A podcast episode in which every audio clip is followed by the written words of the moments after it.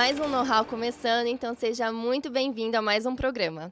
E se você ainda não assistiu aos outros episódios, corre lá no nosso canal para você assistir e já ficar por dentro de tudo que rolou aqui.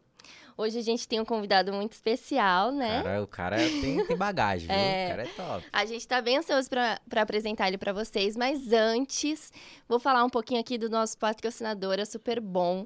É, agradecer por trazer sempre essas coisas gostosas e deixar a dica aí para você. Se você ainda não conhece Super Bom, é, vai aqui na descrição desse vídeo, clica no link, conheça Uhum. os produtos. Eu tenho certeza que você vai gostar muito. Então, bora começar? Vambora. O nosso convidado é o chefe Edson Leite. Ele é fundador da Gastronomia Periférica, autor do livro Por que Criei a Gastronomia Periférica e chefe do programa Me Poupe, além de outras mil coisas que ele faz e que a gente vai descobrir agora com ele.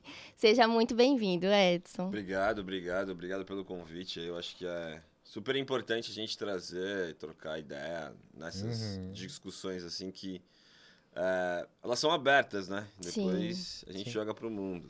Eu Sim. acho que a gente às vezes acha que não tá falando pra ninguém, né? É, É verdade. Mas tá falando pro mundo. Mas sempre soma, né? Alguma hora sempre soma. Sim. É, real. Importante, obrigado. E aqui a gente tem um- uma tradição, aqui no Know-How, de perguntar quem que é a pessoa e querer, assim, um resumo do convidado, sabe? De gostos, hobbies, pra gente te conhecer melhor.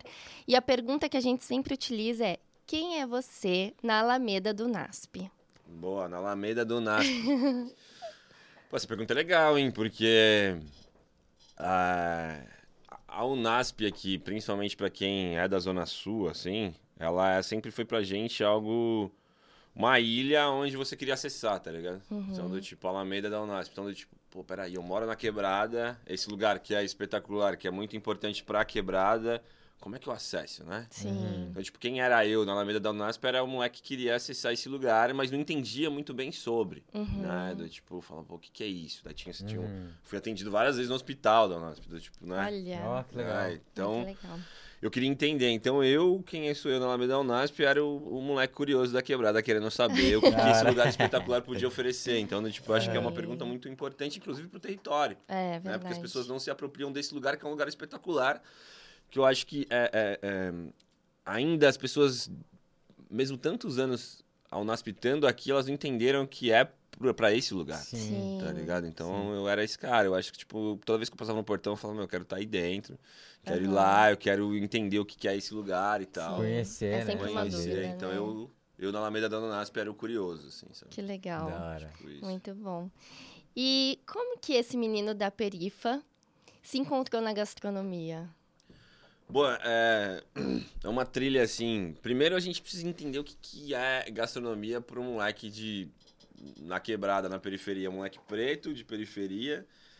Você não sabe nem. o- o- o- naquela altura, vai, a gente tá falando de 20 anos atrás, nem você sabe o que é a palavra gastronomia, né? Você não, não faz ideia. Até hoje, se a gente for trocar ideia com os moleques na quebrada, você não sabe o que, que é a palavra gastronomia. Então, se entender nesse lugar não dava naquele momento. Então, eu, tipo, sei lá, trabalhei como a grande maioria dos jovens pretos e periféricos, né, de office boy na rua, sabe? Então, tipo, era isso, né? Hoje em dia você vai, entra no celular, pega ali no Google e coloca no Google É. Maps. A gente ia pro... Ali pegava o guia, abria Aham. um guia de papel para você ir. É, então, trabalhei pô, em rede de restaurante, de fast food, trabalhei é, no correio, sabe? Do tipo.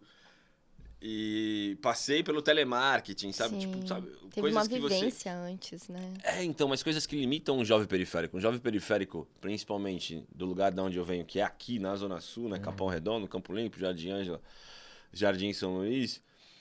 Ele, esse lugar ele limita a gente a acreditar que você pode ir até certo lugar, Uhum. entendeu? Do tipo, o- os que são exceções acessam outros lugares. Aham. Uhum.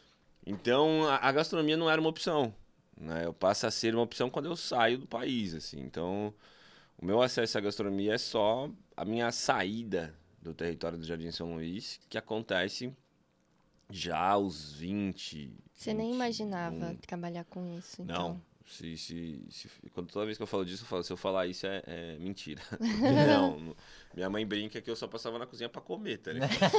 eu só fazia isso. É, Que Porque nunca foi apresentado, né, cara? Pra gente, como é que Entendi. você vai fazer algo que você não que não- sabe, né? que nunca te Não disseram? conhece. Ou como que você vai deixar de fazer algo que disseram que é só aquilo que você pode fazer? Uhum. Sim. Ou que aquilo não é coisa também de homem, né? É Tipo- algo mais pra mulher, destinado É, à mulher. E, e aí isso que você tá falando é muito louco, porque a, gente entra numa questão de gênero, né? Porque algo que é só pra mulher é cozinhar, é ser Uhum. cozinheira. Uhum. Ou o que é pra homem é ser chefe de cozinha. Chefe, é. Entende? Sim. Então isso também é uma outra questão que provoca dentro desse rolê. Uhum. Porque a gente cresceu, dentro da minha geração, achando que cozinhar era coisa de menina, Sim. coisa de mulher, uma Uhum. coisa machista imposta dentro desse processo, né? E aí na minha casa, minha mãe odeia cozinhar, mas cozinha, faz o melhor feijão do mundo. E meu padrasto sempre cozinhou, cara. Então, tipo, eu já vinha num processo que pra mim era comum ver um homem cozinhando. Cozinhando. Mas toda a parte de fora né, da sociedade em si diz que não, que o Sim. homem não deveria cozinhar. Uhum. Hoje a gente tem uma, uma pequena mudança nisso, mas ainda a gente trata a mulher como cozinheira e o homem como chefe de cozinha, tá sim, ligado? sim. Que aí, né, é uma questão de gênero mesmo. Então, pra mim, a cozinha ela tava muito distante, ela acontece fora do, do- do- desse contexto periférico, desse contexto da minha escola, desse contexto que é, é, como é hoje, assim. Uhum. Acontece, inclusive, em outro país, né? Sim. Entendeu? E o que te levou pra, pra Portugal? É, então, se a gente tá falando dos anos 2000, ali, né, 2000, de 2000 a 2006, que é quando eu saio efetivamente, né, de, de, de- de- do Jardim São Luís, a gente tá falando de um período muito é, de transformação desses lugares, né, da Zona Sul, do Campo Limpo, do Capão Redondo, é, do Jardim São Luís, que a gente que eram chamado de Triângulo da Morte. ali, né? Nossa. Nossa, É, sério? porque nos anos 2000, cara, era considerado um dos lugares mais perigosos do mundo, né? No final dos Caraca, anos não 90 sabia para os anos disso. 2000 era considerado um dos lugares mais, mais perigosos do mundo. E a gente sai dessa transição ali com uma mudança é, de, de governo, uma mudança de postura, o rap muito forte aqui, Uhum. tipo, né? Fazendo essa, essa crítica política, essa crítica social das coisas que estavam acontecendo com o jovem preto periférico Uhum. né, com, ali dentro desse processo, a gente ainda tem um, um cemitério que é o Jardim São Luís, que ainda enterra mais jovens, né, aqui no nosso país. Então ali, aquele contexto dos anos 2000, ele tinha tudo para que você fosse morto antes do 30, tá ligado? Pra quem cresce dentro Pesado, da né? periferia. Nossa. Era um contexto muito pesado, entende? Dentro desse processo da Zona Sul de São Paulo. E aí o que nos faz sair, eu e um parceiro, que é o, Dico, meu, meu parceiro, produtor de rap, produziu o CD do, do Dexter, produziu músicas do Quente Só Vier, produziu Sabotagem, Nossa, produziu vários monstros, assim, produtor, um dos melhores produtores que eu já conheci de rap, assim. A gente é muito amigo, muito parceiro, a gente teve, inclusive, o ano passado junto, aí no final do ano passamos junto, e aí a gente era muito junto desde os 15, eu já tava ali com 21, a gente já se conhecia uns 5, 6 anos. E aí a gente, nesse momento, 2005, o Dico foi indicado como melhor produtor de um prêmio que tinha em 2003 e 2000... Mas isso ele, ele tinha uns 15 anos? Não, o Dico, já, o Dico é mais velho que eu, 5 anos. ele já Ah, tava tá, com 20... Não, entendi. não, ele tava com 26, 27 e eu com 20 ali, sabe? Aham. Do tipo, né? Eu tava sendo adolescente, entrando na fase adulta. Ele já era um adulto ali, produtor há algum Aham. tempo. E ele tava morando aqui na Zona Sul. E ele já era meu parceiro desde quando ele morava na Leste. Aí a gente produziu alguns CDs, fizemos algumas coisas relacionadas ao rap, à música, junto com ele, que eu também Você canta? fiquei. Já cantei, pô. Já Que gravei um legal. CD, inclusive. Ó, que da hora! Ah, É, tá no Spotify? Não, tá no YouTube, mas eu não conto onde tá. Alguém acha Ah, depois. não. Mas tá, tá. Eu vou dar uma caçada depois. Não vai né? achar, porque tá um outro nome, mas Ah. tem. Tem lá, foi um parceiro que colocou sacaneando eu. Olha só. Ele falou, tem um negócio aqui que ninguém tem. E é verdade, tem uma música, nossa, era horroroso aqui. Mas, mas é história, né? Ah, Sim, com com certeza. certeza. Tá lá, mas já, já cantei, já gravei um, já gravei, gravei um CD no mesmo show do Sabotagem, inclusive. Que legal. Nossa, Numa casa, numa casa aqui em São Paulo que chamava New Peepers. Hoje nem, nem sei como é que ela chama mais, mas é aqui. E aí, nesse contexto, a gente, em 2006, que foi um ano tenso em São Paulo, né? Quem tá vendo a gente aí, se for pesquisar, em São Paulo, 2006. Foi a guerra entre é, né, facção criminosa e a polícia, e polícia e facção criminosa em São Paulo. Não sei, quantos anos você tinha em 2000? Quantos anos você tem agora, mano? Eu tô com 20. 20. Você tá com quantos? Eu tinha 12 anos 12, em lá. 2006. 2006, 12, então. Vamos ver, vocês não vão lembrar de 2006. Porque 2006 foi Eu um tinha ano... 4 anos. É, então, muito, Que foi um ano muito... Né? É. Era uma... Foi uma guerra mesmo entre polícia né, e facções aqui em São Paulo, onde a gente fechou aqui. Foi fechado mesmo a cidade de São Paulo durante uma semana. Assim, a gente não conseguia sair dentro desse processo que era de crime. E a gente tava nesse, se viu nesse momento ali, eu e o Dico. Aí eu falei, mano, a gente é, precisa sair, assim, daqui. Não era um lugar que a gente queria estar mais, entendeu? Naquele momento. Não era, e de verdade, não era. Eu lembro até que, ó, abril de 2006, a gente saiu no dia 6 de abril de 2006. Pra gente ir pro aeroporto já foi difícil, porque, tipo, as pontes estavam fechadas pela polícia, tipo... é, a ponte de Socorro, a ponte de João Dias, tipo mesmo, coloca no Google como foi 2006 Nossa, em São Paulo. gente, que tenso. Aquilo foi isolamento social, tá Sim. ligado? Aquilo Então foi. meio que eles fecharam todo É, e aí de era uma entrar guerra. e de sair também. É, era uma guerra mesmo, tipo, dentro das cadeias em si, fora, e aí virou uma, uma guerra civil ali em São Paulo naquele momento de 2006. E aí o Dico pegou alguns equipamentos que tinham, a gente, eu tinha algumas coisas também de equipamentos relacionados ao rap, que eu tocava, era DJ naquela altura também, o Dico produtor, a gente juntou, vendeu, né, a- a- tudo que a gente tinha, assim, Uhum. Peguei o cartão de crédito do meu padrasto emprestado pra gente comprar passagem, juntamos essa grana e fomos pra Portugal, os dois. Sem ter ninguém, sem saber o que ia fazer, nada. A gente só sabia que queria Você e sair. seu padrasto? Não, eu e meu amigo. Eu Ah, e você e seu A gente amigo. pegou o cartão de crédito do meu Ah, pra- tá, padrasto pra entendi. comprar passagem. assim. Então, tipo, ele emprestou. Aham. Eu, eu, eu devo estar pagando ele até hoje, eu não Né? sei. tá ligado? Porque é tipo É. isso. Aí a gente comprou a passagem e fomos pra Meteu Portugal. Cara, a gente tinha na época, na época o euro era, se fosse igual hoje, tava ferrado, né? Uhum, Na época com o era um pra um, um pra, um pra dois, assim, então, Ixi, Nossa. tipo, barato demais. é, era um pra dois, então você tinha, a gente tinha 300 euros, era, sei lá, 700 reais, assim. Uhum. A gente entrou em Portugal com 300 euros, tipo, pros dois. Nossa. Sim. E aí as coisas começaram a desenrolar lá. Mas o motivo da saída foi esse. Não foi Aham. algo que. Não foi algo que a gente escolheu, Aham. programou e falou, não, sabe? Tipo, Aham. vamos colocar uma mochila nas costas e ser um mochileiro. Uhum. Não, não foi. Foi algo que era. Foi pra fugir dessa situação, né? ah. E eu lembro que a gente foi alugar a primeira casa, não quiseram alugar pra gente porque a gente falou que era de São Paulo, assim. Fomos alugar um Nossa, Nossa, lá na. Europa isso. Falou, pô. Falou, o bagulho era tenso. Caramba. Tenso, tenso, tenso a um ponto de sim reverberar lá fora. E a gente, eu lembro que eu e o Dico queria pedir. Porque daí você ser assim, né? Porque você entra como imigrante, aí você como turista, depois você pede visto de trabalho, visto de estudante, aí você vai pedindo visto. Eu lembro que a gente queria pedir é, um visto de refugiado, tá ligado? Ah, Na caraca. altura. É época a gente fala. É, Tava a tão gente, tenso assim, né? a gente que... falou, cara, É. não, vamos pedir, mano. Vai que os caras dão pra É, nós vai aí. Aham. Eu lembro disso, assim, logo no primeiro ano. E vocês chegaram lá trabalhando com alguma coisa? Não, tinha nada certo, Tinha né? Nada. Nada. Foi na garra. Absolutamente Mas- nada. Como é que vocês começaram a se virar Boa pergunta. nos primeiros dias? Vocês não viram onde, cara? É, Acho que vai ter muita gente lugares- inspirada na Não, sua história, não, não. viu? Não, então, Querendo- poucos lugares a gente consegue contar, né? Assim, ou a pergunta pra entrar. Acho que tem algumas, ah, alguns lugares que eu já falei sobre, mas poucos eu detalhei. Hum. Cara, a gente tinha 300 euros. A gente saiu de São Paulo pra Recife porque a conexão era Recife. E aí é muito louco, ó. Porque assim, parte da grana a gente ainda não tinha, porque o parceiro que comprou as coisas, um salve pro, pro Cascão, inclusive, que é o trilha sonora do Gueto, que comprou nossos equipamentos, e ele sempre brinca e fala, mano, eu sou um dos responsáveis por vocês terem ido pra Portugal. e o Cascão, que é daqui, da Zona Sul. E ele comprou, e aí eu lembro que ele ia, tipo, depositar ainda parte da grana. Então a gente foi para o aeroporto de Recife ainda esperando uma grana entrar. Sim. Tá ligado? Pra chegar nessa pergunta aí. Então a gente chegou em Recife, aí o Dico tinha, tipo, 2,50 pra comprar uma sopa. Sopa em Recife, do aeroporto de Recife, tá ligado? Era o que a gente tinha, tipo, Caraca, mano, 30 velho. graus a gente tomando uma sopa. Falou, mano, tomara que esse dinheiro tenha caído. E aí que a gente fez, cara? E ainda bem que é, não tava sozinho, porque então, tipo, você fala, mano, se eu for mentir, não mente sozinho, tá? O Dico lá comigo.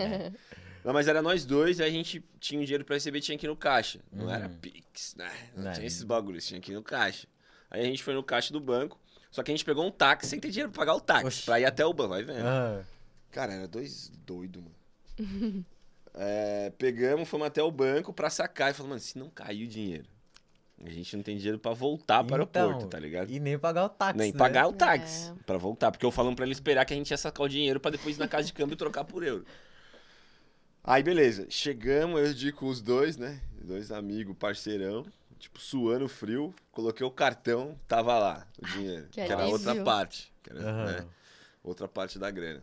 600 reais, que era 150 euros. Né? Uhum. Aí depois, quando a gente foi trocar. Beleza, conseguimos pagar o taxista pra voltar. Só que chegou na casa de câmbio pra trocar o dinheiro, você precisa do seu CPF pra trocar. Aham. Precisava do seu CPF. Sim. E com o seu CPF, os caras identificavam se você tava negativado ou não, você não podia trocar. Não podia, os dois devendo no, até as cuecas, não podia trocar o dinheiro. Vai a gente chamar quem? Quem? O Taxista. taxista. Meu Aí. Fomos lá trocar ideia com o taxista. Eu falei, irmão, você pode trocar o dinheiro pra gente, pra gente entrar com euro e tal. Aí trocou o dinheiro pra gente e tal. Olha, gente Beleza. boa. É. Ah, foi, foi gente, salve pro taxista que eu nem lembro o nome dele, mas tá lá, em Recife. Aí a gente entrou com 300 euros, a gente tinha levado algumas roupas, tipo, verde e amarela, porque 2006 foi o ano de Copa do Mundo, pra quem... Sim. Né, tipo, foi a Copa em... Me ajuda. Ai, Deixa eu ver, será que foi? 2006, deixa eu ver. Eu lembro que ia ser, me ajudem ali. Não é seis- Alemanha, não, sei se- né? não lembro aonde foi. Mas ali a gente tinha já tido 2002, depois a Copa Sim. de 2006. É, 2002 ganhamos, né? É, e aí 2006, 2006. e tal, depois 2006, 2010, né? Aham. Isso. Porque 2010 minha filha tinha um ano lá, tá. E aí a gente levou algumas roupas verde e amarela e levamos umas garrafas de cachaça, tá ligado? Cachaça. Tipo, é, cachaça aqui. Porque eu falei, mano, os caras falaram que lá é muito caro. Então Ah, já vamos fazer levar um... pra gente vender. É isso mesmo. Entendeu? Porque a gente nem, Olha! nem bebia. Uhum. Vamos, vamos levar. Olhar empreendedor já, vamos né? levar as garrafas. Só que a gente chegou lá, no aeroporto, primeiro, eu passei na imigração e o Dico ficou. Nossa, Tá ligado? Na hora que a gente entrou. Eu passei, ele ficou. Então ele ficou na salinha, foi pra salinha. famosa salinha. É. Aí, putz, mano, eu já tinha passado. Aí ele desesperado gritando, porque ele falou, mano, a imigração vai parar eu aqui, pegar eu. Fui pra salinha. Uhum. Aí eu cheguei, fui lá, né, mano? Falei, putz, tá. Peguei minha mala e falei, não, que é meu amigo, vamos junto. Tá bom. Cheguei lá na salinha, tinha é, ele, a hora que o cara abriu a mala dele, a garrafa de cachaça tinha quebrado. Nossa. Tá ligado? Uma das garrafas. Porque aí ele tava com duas na minha e duas na dele, eram quatro. Aí na hora que abriu, o cara da imigração olhou pra mim, olhou pra ele e falou: Vai, vai, vai, vai. Ai, ele teve dó. Ele fez no dó e o cheiro de cachaça que tava É. Das na sala. A roupas. sala era tipo desse tamanho aqui. Ele falou: Vai, Cara. vai. Gente do Ai, só na frente. Fechou. E aí, cara, a gente tava cansado e tal. Tinha tido as horas de avião aqui em São Paulo, depois Uhum. o tempo de espera em Recife, mais as horas pra chegar. Deu, tipo, 22 horas pra chegar. Uhum. Aí a gente pegou, a gente tinha feito uma reserva aqui em São Paulo, né, de um hotel pra conseguir entrar. Falamos, mano, vamos pra esse hotel, não conhecia nada. Pegamos um taxista pra ir pra esse hotel, chegamos no hotel. É, só no hotel, a gente já gastou em uma diária 115, 120 euros. Nossa, que absurdo. A gente foi parar no hotel que eu não sabia, dois tontos. Em vez de ir pra um rosto. Não, né? mas saber, tipo, não sabia, cara. Não conhecia, tipo, né? Nada, Aham. sabe? A primeira vez que eu andei de avião foi pra sair do país. É. Cara. Nunca tinha andado de avião, então, tipo, eu andei de avião pra sair do país, você entendeu? Como é que Uhum. ia saber, cara? Né? Tipo, andar de avião naquela altura, quer dizer, parece a altura agora também, porque não tá simples, né? É, Hum. tá andar de difícil. avião, é. Era muito surreal. Ainda é pro moleque preto periférico você falar, tipo, É. de um avião, cara. É, eu não, não é. viajei de avião ainda. Aí, tá vendo, parceiro? Só, só busão mesmo. Então, mano, aí, ó, É. você tá entendendo o que eu tô falando? Você tá com 20. Aham, tô com 20, Então, até hoje. parceiro. E Entendeu? você era da periferia também, É, né? sou, Lá na de verdade. BH, né? Moro lá na periferia de BH. BH? É. Olha Como é que é pra falar pro moleque periférico pra andar de avião? É. Então, tipo, é porque às vezes as pessoas falam, "Pô, mas como assim? Você nunca andou de avião? Não é? É. Eu falo, É. não, nunca andei, Cara, sou preto, eu- pobre. Eu nunca fui na quebra- praia, você Tá, entendeu então, isso? Nem na entendeu? praia eu fui. É, porque praia de mineiro é, É. Espírito Santo, pô. É, É, Espírito Santo. isso mesmo. Não é? Uhum. Tipo, é isso. Então, en- entende? É, é- é essas coisas que a gente precisa falar, cara. Tipo, eu nunca fui à praia, e aí? Qual é o problema de eu nunca ter andado de Uhum. avião? Eu quero andar de avião. Com certeza. Como que a gente acessa esse processo? Então, era, foi isso. Uhum. E lá, é, quando a gente foi pro hotel, Nossa, dois favelados mesmo. A gente montou um varal, tá ligado? Que aí é um quarto só pros dois. Montamos um varal pra secar as roupas. Tipo, fizemos na banheira. Porque em Portugal todo lugar tem uma banheira, tá ligado? Aham. Né? Na Europa em si tem uma banheira. Aham. E aí a gente colocou as roupas de lá na banheira, tipo, lavou e pendurou um varal e ligou o ar-condicionado, tipo, tá ligado? E aí pegamos o mapa. E falar, Hum. o mapa de Lisboa, pra quem morou em, em, em São Paulo, Lisboa é Santo Amaro. É. Tá ligado? Olha. É. Pegamos o mapa de Lisboa e começamos a marcar alguns pontos que a gente viu ali que seriam estratégicos. Falamos, meu, a gente precisa dar um rolê. Isso. A gente chegou, fez essa parada com as roupas, Uhum. era uma sexta-feira. É, uma sexta pro sábado. Penduramos as roupas e tal. Passamos a noite dormindo, dormindo ali. No sábado de manhã a gente acordou no café, porque aí era o check-out do hotel já, Uhum. né? Então a gente ia tomar café e deixamos as malas na salinha. As roupas estavam tipo úmidas, assim, até umas horas. Aí guardamos.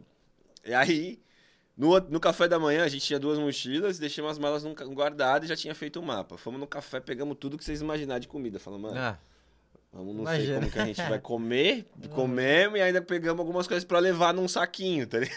Aham. tipo, pra comer, vamos gastar dinheiro. Aí começamos a dar um rolê em Lisboa. E aí, perguntando como a gente viu um sotaque parecido com o nosso, uhum. tipo, Ah, ali e tal, aí parece brasileiro. brasileiro E aí a e gente tal. ia perguntando. E Aham. aí foi onde a gente conseguiu chegar num. Não era rosto naquela altura, era um albergue, a gente. Aham. Os caras chamavam mesmo. Onde você alugava camas, sabe? Não é quarto. Caraca. E aí a gente foi conseguindo desenrolar nessa Hum. chegada. Aí alugamos um pelo dinheiro que a gente tinha durante. O dinheiro que a gente tinha dava pra ficar nessa cama um mês. Aí a gente pediu pro dono alugar pra gente por 15 dias pra dois. Entendeu? Porque a gente Ah. tinha cento. Dividindo a Sim. mesma É. cama? É, não, era tipo Duas. beliche. Ah, tá. É, mas tinha mais quatro, três beliches, mano. Então imagina, três beliches, dois caras eram. Faz as contas aí, pô, eu sou de Ok. humanas. Ixi, eu. Era seis, Seis. né? Seis pessoas, dois, quatro, seis. É, seis pessoas Isso. num quarto. Um bagulho assim, uma beliche aqui, outra beliche aqui, outra beliche aqui, outra beliche aqui, tá ligado? Uhum. Banheiro pra todo mundo. Eu lembro Uhum. que nesse aí que a gente foi a primeira vez, tinha um mano que dormia num armário, tipo um closet, o pé dele ficava pra fora, mano. Mano, o bagulho, o bagulho é tenso pra imigrante, você não tá ligado? Ele ficava pra fora, num closet, assim. Aham. Aí a cozinha coletiva, um banheiro que era coletivo. Putz, foi cruel, assim. Então a gente passou os primeiros 15 dias até arrumar um trampo e, e a gente foi desenrolando assim, cara. Mas Legal. foi tenso. Mas a cozinha chegou na sua vida como? Não, então, é, depois, eu arrumei. Meu primeiro trabalho lá foi num restaurante tailandês, porque eu, eu, eu falava um pouco de inglês já. Aham. E aí era na frente, pra ser atendente mesmo, pra ser garçom. Os caras chamam de empregado de mesa em Portugal. E aí, era uma cozinha tailandesa que tinha um tailandês que cozinhava, né? E, e, e era um, né? Um travesti, um trans, né? Na verdade, era um trans, era um tailandês trans que Olha. morava num prédio que junto com o embaixador de Portugal na Tailândia, tá ligado? Mas eu fui saber isso depois, né? Ah, tá. Era um tailandês trans. E aí, Nossa, cara, é, e era, tipo, muito. O, o tailandês, ele é muito desconfiado, assim, tá ligado? Mas Uhum. ele é muito acolhedor no processo. E então ele cozinhava, era dono do restaurante, tinha eu e mais um.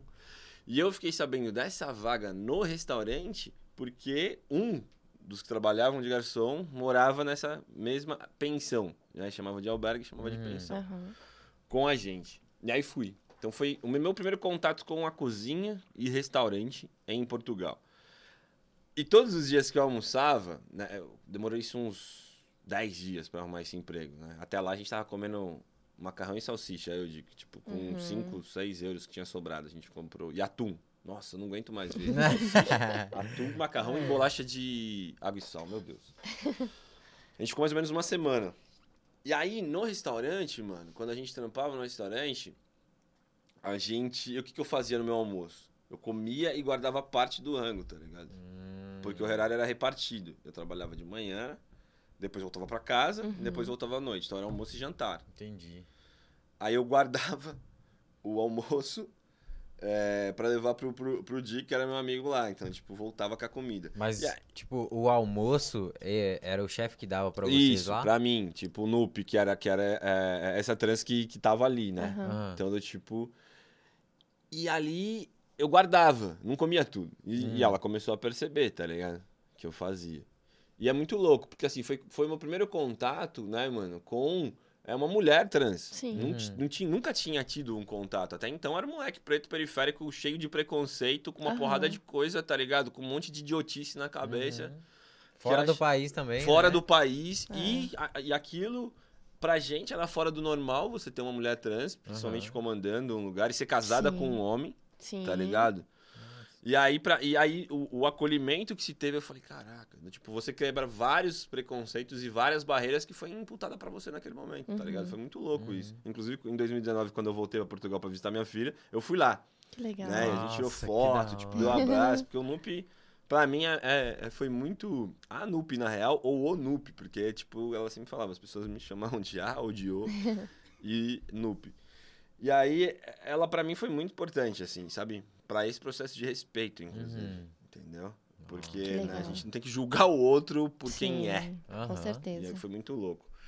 E aí, cara, eu levava comida pra casa Uhum. metade, né, daquilo que eu comia. Aí ela começou a perceber como que era isso que eu fazia e perguntou pra mim o porquê. É, e, e- e me chamava de Camilo, porque ela não sabia falar meu nome, né? Meu nome é Edson Camilo Leite. Aham. E aí era muito difícil pra ela falar meu nome, Edson. Aí ela, Camilo, Camilo, melhor falar Camilo, porque era tipo, imagina, um tailandês que mora em Portugal, É. pra Oh, verdade, verdade, verdade.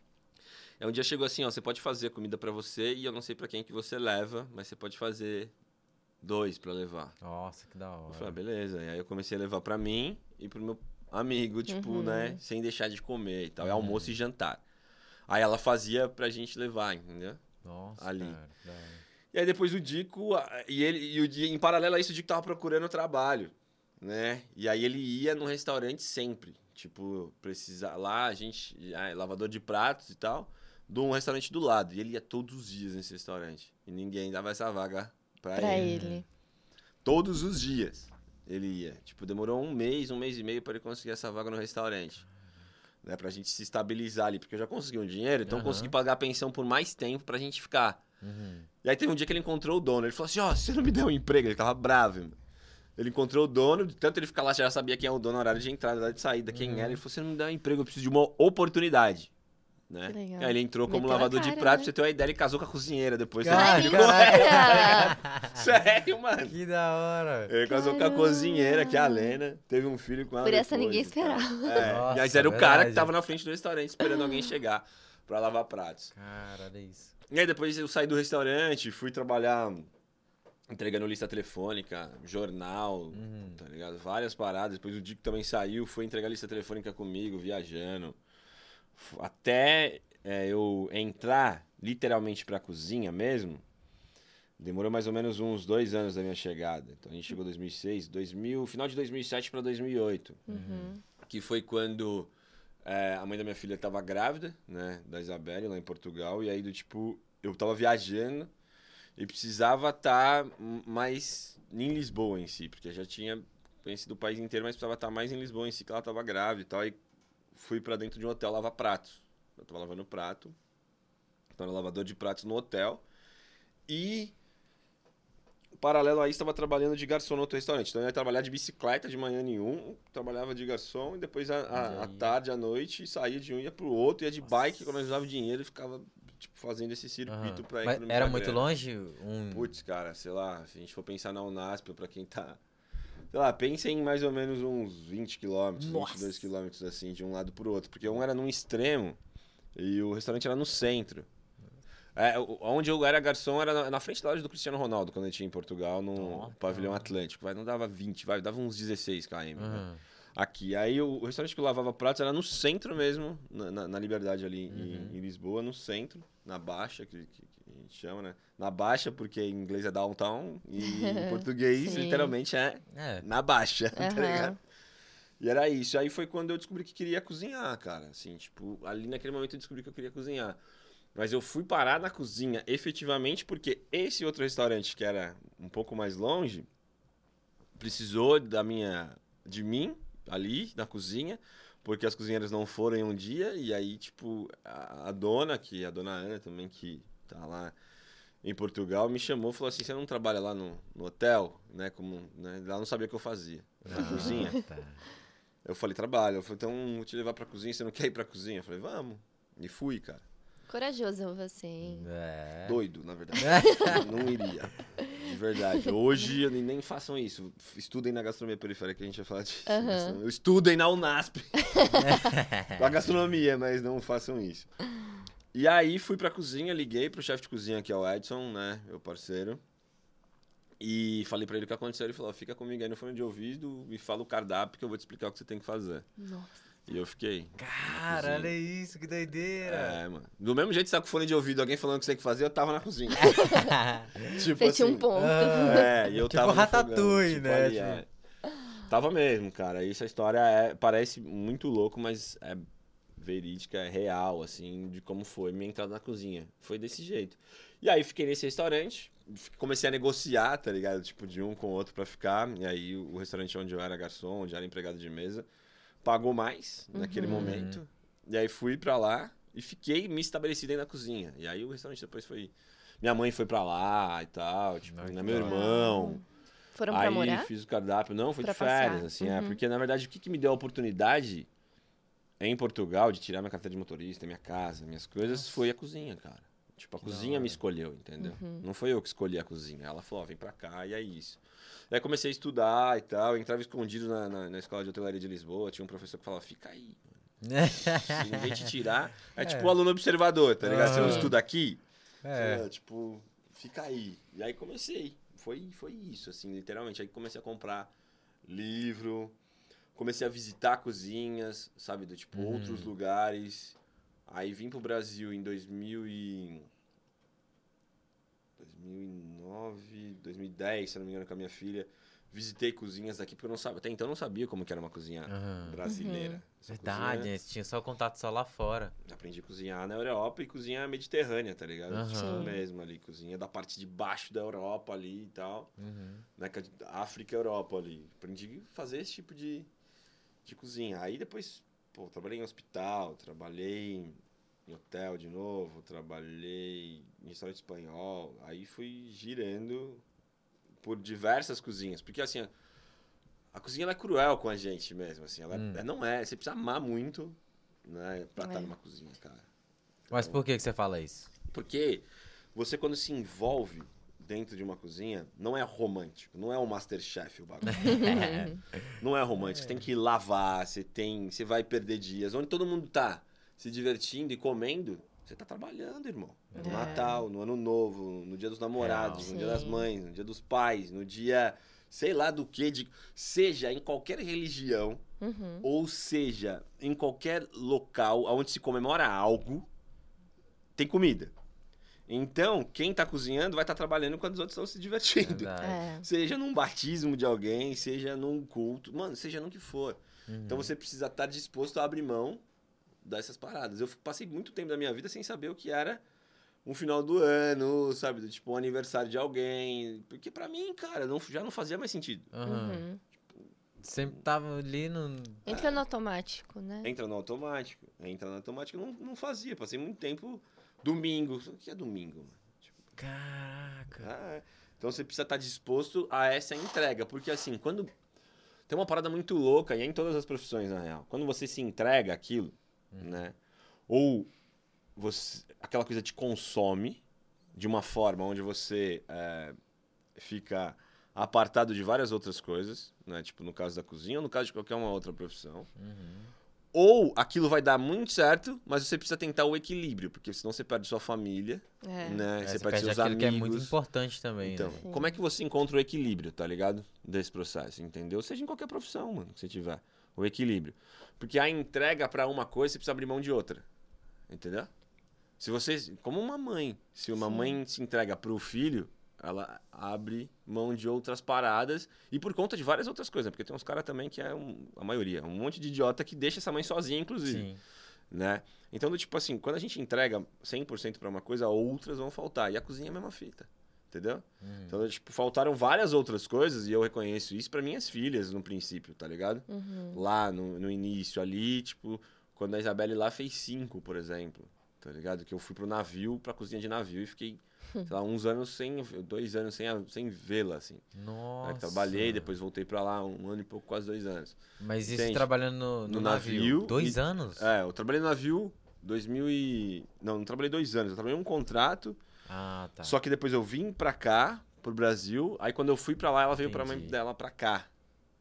Pra, pro Brasil. Nossa. E aí você precisa abdicar de algumas coisas, tá Uhum. ligado? Na vida. E eu não tô dizendo que isso é bom ou que é ruim. Eu tô Uhum. dizendo que são escolhas. É. Porque o segredo da vida é equilíbrio, tá ligado? Uhum. Uhum. Tipo, né? É equilíbrio. Esse é o processo. E aí, em momentos das nossas vidas, você vai desequilibrando o processo, entendeu? E a cozinha, ela é isso, irmão. Por isso que ela é cruel. Porque ela, te de- ela, ela, ela pede de você muita dedicação. Entendeu? Ela pede. Top. Ela pede pra você. Ela vai falar assim, ó, seguinte, você precisa estar daqui das 7 da manhã às 5 da tarde. Mas você não acaba aqui. Você depois tem que estudar, você tem que pesquisar, você tem que fazer um que cardápio, você tem que que, que tal, tá- fazer o que é. É. É isso. Como um filho também, né? Tipo, Sim. é esse lugar que a gente precisa. E não qualquer profissão, mano. Então é importante. E eu não tive quem trocasse essas ideias. Aham. Né? Falar Você assim, ó, aprendeu na, na marra, né? Na raça. Entendeu? Do Tipo, eu achava que era daquele jeito, que eu tinha que estar lá, assim, Todo dia, todo dia, hora. pá, trabalhando feito maluco. Entendeu? Uhum. não. E não, o processo é equilibrar. Então eu preciso estudar, eu preciso de lazer, né? Eu preciso da família, eu preciso do trabalho, Uhum. preciso de várias coisas, né? A gente exerce diferentes papéis na vida. Nesse momento aqui, vocês são o papel de entrevistador e o de entrevistado. Uhum. Daqui a Uhum. pouco, desligou o microfone, você volta, você é o outro papel, outro papel. Daqui a pouco você é o papel de estudante. Mesmo É, que você more aqui, verdade. né? Verdade. Você vai ter o papel do cara que tá dormindo. Depois tem o papel do cara que mora, depois tem o papel do cara que estuda. depois- É, Trabalha também. Então, como é que trabalha? Como é que Uhum. você equilibra esses papéis na vida, tá ligado? Sim. Uhum. Esse é o segredo. Entendeu? De mudar a chavinha e falar. Eu- porque mesmo que você seja, você não quer ser o cara que estuda sempre, É. né? Ou que faz Sim. o podcast sempre, É. tá sim, ligado? Uhum. sim. Não, então você, você precisa equilibrar, tá ligado? Sim. Top. E essas oportunidades que surgiram na sua vida de trabalhar num navio, por exemplo, você estava lá em Portugal. Foi por isso, né? Tipo, que tudo se abriu na sua vida, você Sim. acredita? Foi essa vivência lá, né? É, quando a gente tá no meio, como vocês, né? Eu não sei, vocês, vocês estudam o quê? Você- Eu sou formada em é jornalismo. Você é formado em jornalismo. Você tá Eu estudando. tô estudando, eu tô fazendo publicidade e propaganda. Pro- Ó, então, vamos lá. Você é formado em jornalismo, seu, seu nicho e seu meio é jornalismo, Uhum. certo? Sim. Então, se as pessoas falarem sobre jornalismo, ok, você sabe o que, que é aquele processo, onde tá o quê, onde tem vaga, onde tá. Você tá Sim. antenada naquele porque é o seu meio, Uhum. né? Você tá convivendo com isso. Você tá ali no marketing de comunicação, certo? Então, você Sim. sabe o que tá rolando ali. Uhum. Nesse meio, vou aqui pesquisar. Pra mim foi a mesma coisa, do tipo, primeiro que a cozinha, como no jornalismo, como na comunicação, como no marketing, tem um limite em determinado nicho, porque dentro desse nicho do jornalismo você tem vários outros, né? Você Sim. tem, é, sei lá, jornalismo, você tem um repórter que é de rua, que sejam é, o jo- jornalístico, você tem outro, você tem, não sei quantos, mas tem um montão tem, de tem. nicho. Várias áreas. Várias, isso, várias áreas dentro do Isso. jornalismo, como no marketing também, Sim. tem várias áreas dentro do Com marketing. e tal certeza. né? É, e, e aí, coitado do jornalista, né? Esse momento que a gente tá vivendo, né? Porque É. Tem que, tá que escrever e desmentir, né? Ainda. Outros, Vencer as fake Ven- news. É, É. né? Então, isso é importante. É a mesma coisa. Então, na cozinha, quando você tá na cozinha, você tem esses meios. E ela tem um limite. No jornalismo político tem um limite também, Uhum. que é o seu individual e até onde você pode chegar, né? E a cozinha também. Então, a cozinha portuguesa, eu cheguei num limite. Tipo, pô, sabia a base toda. A espanhola, eu cheguei no limite. A mediterrânea ali, italiana, francesa, eu cheguei no limite. Foi chegando em limites a qual eu falava, caraca, mano, tipo... Quais são os desafios que a gente consegue, eu me desafiar dentro desse processo? E o meu desafio era pro navio. Eu queria ir numa cozinha de navio. Uhum. Uhum. Ligado? Era isso. Entendeu? Então eu fiz. Eu lembro que eu fiz a entrevista via Skype, assim, tipo, era o chefe de cozinha na Itália, uma outra aqui que era no Brasil, porque meu passaporte ainda é brasileiro. Aham. Aí eu tinha que embarcar no Brasil e fazer um curso. Aí fiz a entrevista, vim pro Brasil, né? ah, fiz o curso e fui pro navio. Que da hora. Pra, pra trabalhar no navio, que foi essa uma das transições ali pra ir Uhum. pro, pra cozinha de navio. E a cozinha de navio, ela Como também é um é marco. trabalhar né? num navio? É, então, eu já tinha trabalhado no hospital, que é um marco também, assim, né? ah, o hospital vida. veio antes. Veio antes, é, do navio. Porque eu tinha, fui cobrir férias né, de alguém, que era uma cozinha de hospital, eu me lembro assim, que era o Baltazar, o chefe de cozinha. E na cozinha de hospital você tem limitações, né? Tem limitações de tempero, você tem várias Ah, paradas. Sim. imagina. Você não pode aplicar tudo. Então aquilo foi é uma cozinha importante. O Baltazar era um cara de economia muito grande. E a gente também trabalhou. Ah, tá. Daí eu trabalhei nesse. E depois, quando eu fui pro navio, eu descobri uma outra parada, assim, que era a organização e a antecipação das coisas. Porque do tipo, se acabar um tomate no meio do mar, você vai comprar onde? É. É. Entendeu? não vai. Não vai. Então a sua organização em programação e planejamento é essencial para que aquilo seja é, colocado no dia a dia, certinho. E trabalhar numa cozinha de navio, para mim, foi muito desafiador. Assim. Primeiro que o navio você não tem folga. Você tem É horas de toda hora, né? Não, é 12 horas de trampo. Então, tipo, você entra às 8, você vai sair às 8. Você entra às 10, você vai sair às 10. Uhum. E aí os momentos que você tem de lazer são horas de lazer. Então você tem que ter um bom parceiro que trabalha Nossa, com puxado, você Né? Pra você conseguir. é. e. Então o navio ele precisa te dar, ele vai te dar essa essa coisa do tipo é, muito tá ali a milhão. Você mora no lugar onde você trabalha. Uhum. São tipo 40, 50 nacionalidades diferentes. Então você vai escutar grego, você vai escutar italiano, você vai escutar filipino, você vai escutar hondurenho, você vai escutar português, brasileiro, argentino, tudo, tudo, tudo. E aí você tá falando de um lugar que é com 5, 6 mil pessoas. Nossa. Entendeu? De tripulação nós éramos em 900. Uhum. Eram cinco cozinhas, 150 cozinheiros. Meu tá? Deus. Tipo, num bagulho surreal. Gigantesco. Aham. Surreal. Sabe? Então essa é a experiência de navio. assim. Sim, e uma pergunta assim, um pouco fugindo do assunto de cozinha, mas você passou por um momento assim no navio de medo? Tipo, sei lá, Vai a afundar? tempestade no mar, A, essas a primeira semana eu passei muito mal, mano. É. Muito mal. De enjoo. Enjoo foi porque eu quero sair desse lugar. Tipo. Passei muito mal na primeira semana. E depois se acostuma. Uhum. E aí eu era. é, e aí tem um termo que é usado em inglês também, que a gente. que era o drill, né? O drill. é, o drill era uma, uma simulação, entendeu? Né? Do tipo de Se acontecesse fundamento, esse de tal, de algo que fosse acontecer numa simulação. E a minha parte no drill, você recebe um número, a minha responsabilidade no drill era o último de descer os bots, por exemplo. Então, tipo, a minha resposta, porque você, mano, às vezes toca o alarme 4 da manhã, você tem que ir lá, attention ao drill, attention. Eu- Putz, aí você tem que ir lá, puxar e tal, colocar. Isso vai deixando você mais seguro e perdendo o medo, né? Mas tinham algumas paradas no meio do mar que, que chacoalhava, porque os funcionários em si, eles ficam aqui embaixo, no deck zero ali. Uhum. né? Então, ele balança menos do que aqui em cima. Em cima. Quem tá os restaurantes, ou a piscina e tal. Porque, imagina o navio é um prédio mesmo, Uhum. literalmente. E aí ele chacoalha assim, né? Tá ligado? Então aqui embaixo chacoalha menos, então você Sim. sente menos. Então você tá aqui embaixo, você tá sentindo, irmão, é porque o Então- bagulho tá louco. Tá louco. Nossa. É, e aí então-. Já Acho que- tive, teve aqui momento de chuva, assim. Mas também muito legais, de ver baleia, de ver golfinho Ah, é? acompanhando, tá Nossa, ligado? que da hora. É, mas o bagulho é tipo mágico, você vê, assim. Teve momentos bem bacanas, tá É ligado? uma experiência surreal, né? É, imagina, você tá no navio, ver os golfinhos, assim, né? no- sabe, que na proa, assim, do tipo acompanhando. É, é- é bem bacana, assim. Eu também imagino que a cozinha seja uma, tipo assim, totalmente diferente, né? Pra nada escorregar ou... Boa. Sei lá, Legal. imagino que é, é, primeiro, é, a cozinha ela é fixa mesmo, é tudo parafusado no chão. De forno a caldeira. Você não tem Nossa. nada fogo, é tudo elétrico. Ah, Não é? tem fogo. Tudo é elétrico. Então, o fogão é Caraca, elétrico, forno é elétrico, a caldeira é elétrica. E a cozinha ela é dividida em áreas. Você tem um, um- a- em áreas e essas áreas divididas em responsabilidades. Então, do tipo assim, ó, vamos dizer assim, áreas de proteínas: peixe, carne, frango. Você tem uma pessoa responsável pela carne, outra responsável pelo frango, Aham. outra responsável pelo peixe. Não é uma que é responsável por tudo, porque o volume é Sim. muito grande. Uhum. Molhos, você tem o sauce man, né, que a gente falava, né? Então, do tipo, frangos, tem o outro. Aí, assim, aí sobremesa, você tem um responsável e quem tá ali. Salada, você tem um responsável e quem Nossa. tá Que lá. legal. Elas são expandidas. Organizado, É, os né? garde-manger que chama e tal, tem uns, Uhum. uns termos que são utilizados. E aí você tem uma outra parte que é a do açougue. Você tem um cara que só pra cortar frango, outro só pra cortar carne, outro só pra cortar batata, outro só pra cortar, entendeu? Quanta gente. Gente, Pá, É surreal aí.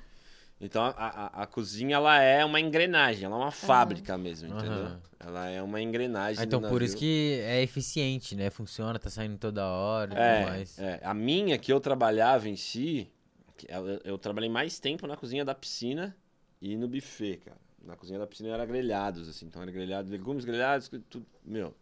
Imagina, 45 graus, que eu fazia costa, Uruguai, Recife, né? Do tipo, toda a costa, subindo e descendo. Imagina você de doma aqui, 45 graus em Salvador. Nossa. Nossa. O nego passa de biquíni, sunga, e você aqui na Pulando na chapa. piscina. né? Então minha cozinha era essa a resposta, era de cima. Era um lugar mais bacana de se ficar, porque você teoricamente tinha mais liberdade, via o dia, né? Hum. Via a luz, É. porque quem tá na cozinha lá embaixo não vê nem luz, cara. É. Às vezes você sai, você entra na cozinha, tá de noite, você sai. tá de Tá noite. de de noite. Nossa. É. E aí você chapa. Eu costumo brincar assim que quem quer ir pra cozinha de um navio precisa ter início, meio e fim. Uhum. Entendeu? Eu brinco, né? Quem, eu lembro de um professor que deu treinamento pra gente antes do navio, que ele falava assim, ó. Quem vai pro navio precisa não ter alguém pra quem voltar ou Nossa. ter prazo de validade pra voltar. Aham. Porque quem não tem ninguém pra voltar, tipo filho, né, tal, Aham. família, passa 10 anos no navio. Tá ligado? Porque é aquilo que você conhece, aquilo que você... Aham. Sim. Quem tem, passa mal, porque fica com saudade, Nossa, do tipo, não, não quero, então Senhora. você precisa estar focado pra entrar e sair, assim. É. Mas é uma experiência que eu acho que vale a pena viver, Vale a pena, entendeu? né? Ah, Agregou Somou pra você, né? pra caramba, cara, aprendi muito. Tenho amigos ainda do tipo que se falam, trabalharam comigo em terra, que a gente se fala até hoje, fez trampo junto, fiz amigos mesmo, tá ligado? Que da hora. Porque é muito intenso, mano. Não dá pra É o você convívio ali não- toda hora, né? Não dá pra você ser mais ou menos. Não dá, tipo, Aham. chinês. Chinês cuida da lavanderia, né? O grupo de chineses, por Uhum. exemplo. Cara, se você não trocar ideia com esses malucos, sua roupa vai ficar suja. Sim. Entendeu? Nossa. Né? Filipinos, indianos cuidam da cozinha de funcionários. Se você não trocar ideia com esses caras, tipo, você vai passar fome. Uhum. Não adianta porque você é cozinheiro que você pode cozinhar É. o que você quiser sempre. Sim. Então, é muito intenso. Muito intenso. Tá ligado? Uhum. Muito intenso em trocentas línguas diferentes. Aham. Tá ligado? É, imagino. É. E eu vou fazer uma pausa aqui rapidinho só pra te falar que se você também tem vontade de trabalhar em cozinha, viver tantas experiências legais como o Edson tá compartilhando aqui com a gente, você pode se especializar fazendo o curso de gastronomia aqui do NASP. Vai ter um QR Code aqui na tela para você é, acessar, mas se você está ouvindo a gente, também pode ir pelo link, que é o sp.nasp.br barra know-how 23. Know-how se escreve N-O-H-A-L-L. Então, fica aí a dica para você conhecer mais dos nossos cursos. E você também que tem curiosidade, também temos laboratórios, a cozinha, então assim, Nossa, cara, é, vai ser uma experiência surreal. Vem conhecer a gente também. É, só lembrando também que a nossa é, gastronomia aqui é, é especializada também em cozinha vegetariana. Uhum. É um diferencial aí que tem no NASP, então fica a dica. E eu vi que você tá olhando aqui os salgadinhos fica à vontade, viu. Edson? Pode provar. É uma delícia. É tudo assim, bem natural.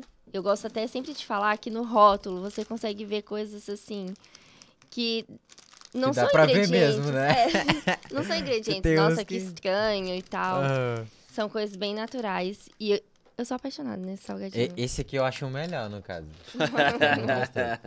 Gostei. É muito bom. Boa, e é importante, você falando do, do, do rótulo, uma brincadeira que eu sempre faço em um vídeo, que era do, do Me Poupe, inclusive, Aham. do programa, que é que eu sempre falo, assim, do tipo, você coloca alguma coisa, tipo, quando você vai, né, receber alguém na sua casa, você coloca um estranho pra dentro da sua casa? Não. Não. Não, tipo, né, não sabe, você não convida ninguém estranho pra entrar dentro da sua casa, certo? Hum, Como é que você come algo que você nem sabe o que é? Tá colocando pra verdade. dentro É, de você? é né? verdade. Então, tipo, leia o rótulo, tá ligado? Uhum. Pra saber o que tem lá. Às vezes você vai ter um negócio ali do tipo que você não sabe nem o que é. Como que você Uhum. vai comer aquilo? É, não dá. É verdade. Entendeu? É verdade. Se você não coloca um estranho pra dentro da sua casa, por que você vai colocar algo estranho pra dentro? Do, Do seu seu corpo, corpo. né? Tá maluco? Entendeu? Verdade, tem É. razão. É. É isso. E se você tá curioso também para provar dos produtos aqui da Superbom, corre lá no site deles, é o lojasuperbom.com.br ou pelo Instagram, arroba superbombr. Então vamos continuar nosso papo aqui, que agora eu quero também saber como que você foi para as Olimpíadas ser cozinheiro. Em que ano foi Sim, isso? Eu também tô bem curioso. É, na verdade, assim, 2012, 12 em si, foi as Olimpíadas de Londres, né? É, eu saio do navio, venho pro Brasil, né, saí do navio, venho pro Uhum. Brasil, aí fiquei aqui 15 dias, volto pra Portugal, e aí tinha conhecido, né, uma menina aqui, quando a gente tinha trocado ideia pra ir pro navio juntos, porque a gente fez a formação juntos, e ela acabou não indo, e ela foi pra Uhum. Londres. Aham. E aí, quando eu cheguei em Portugal, a gente ainda se falava, a gente trocava ideia. é, é, e aí, ela me convidou pra ir pra Londres, tá ligado? E eu, tipo, não fui cozinhar nas Olimpíadas, eu fui pra Londres. Eu, tipo, era isso, assim, que tava Ah, tendo tá. as Olimpíadas. Porque eu tinha saído do navio e não tinha, tipo, pô, perspectiva, eu ia pra onde? Direção, né? pô? É, aí eu volto pra Portugal, chego em Portugal. A mãe da minha filha, da Isabel, tava aqui no Brasil, então, tipo, eu tava meio perdido, tá ligado? Nossa. me reencaixando. E eu recebi ainda um seguro-desemprego ainda lá Uhum. em Portugal, de quando eu trabalhava lá. Então essa grana ainda me sustentou ali um mês, um mês e meio. Ela falou, vem pra cá. E tava tendo as Olimpíadas. em si. E qual foi o processo de chegar? De quem tava trabalhando nas Olimpíadas, de quem tava é, lá, que era trabalhadores que estavam ali, ou estavam trabalhando no entorno e tal, não comiam comida brasileira, tá ligado? Não comia, tipo, nada que era remetia aqui. Porque, assim, em Londres, você tem bons chefes de cozinha, mas você não tem uma boa comida, cara. Ah, é verdade? Tipo, os caras têm lá o fish and fries lá, vai, que é, o, que é o cachorro quente dos caras. Tipo, nós, é o churrasquinho nosso do Capão Redondo aqui, é É. o peixe com batata, assim. Porque, imagina, não é um lugar que tem a tradição de tempero, Uhum. tem a tradição de sabor, é um lugar que tem a tradição de técnica, tá ligado? De cortar, de, né, fazer umas paradas, mas não tem. Então não é uma comida ah, atraente, no entanto que você vai no Tão Countdown... saborosa, Sabe? né? É, não, não é. Não é. A comida londrina não é, cara. Aí você vai pro Camden Town lá, né? Que é um lugar que reúne comida. É um, um lugar que reúne comida do mundo inteiro. Uhum. Tipo uma feira gastronômica. Então as pessoas queriam comer. Meu papel era ir no Iceland, tá ligado? Porque a gente tinha pouca grana. Pegar as paradas que estavam congeladas e desconstruir elas pra construir uma parada que era legal, para as pessoas comerem. Iceland é, é tipo um mercado Tipo só um de mercado só de congelados? congelado Ó, que que legal. tem lá.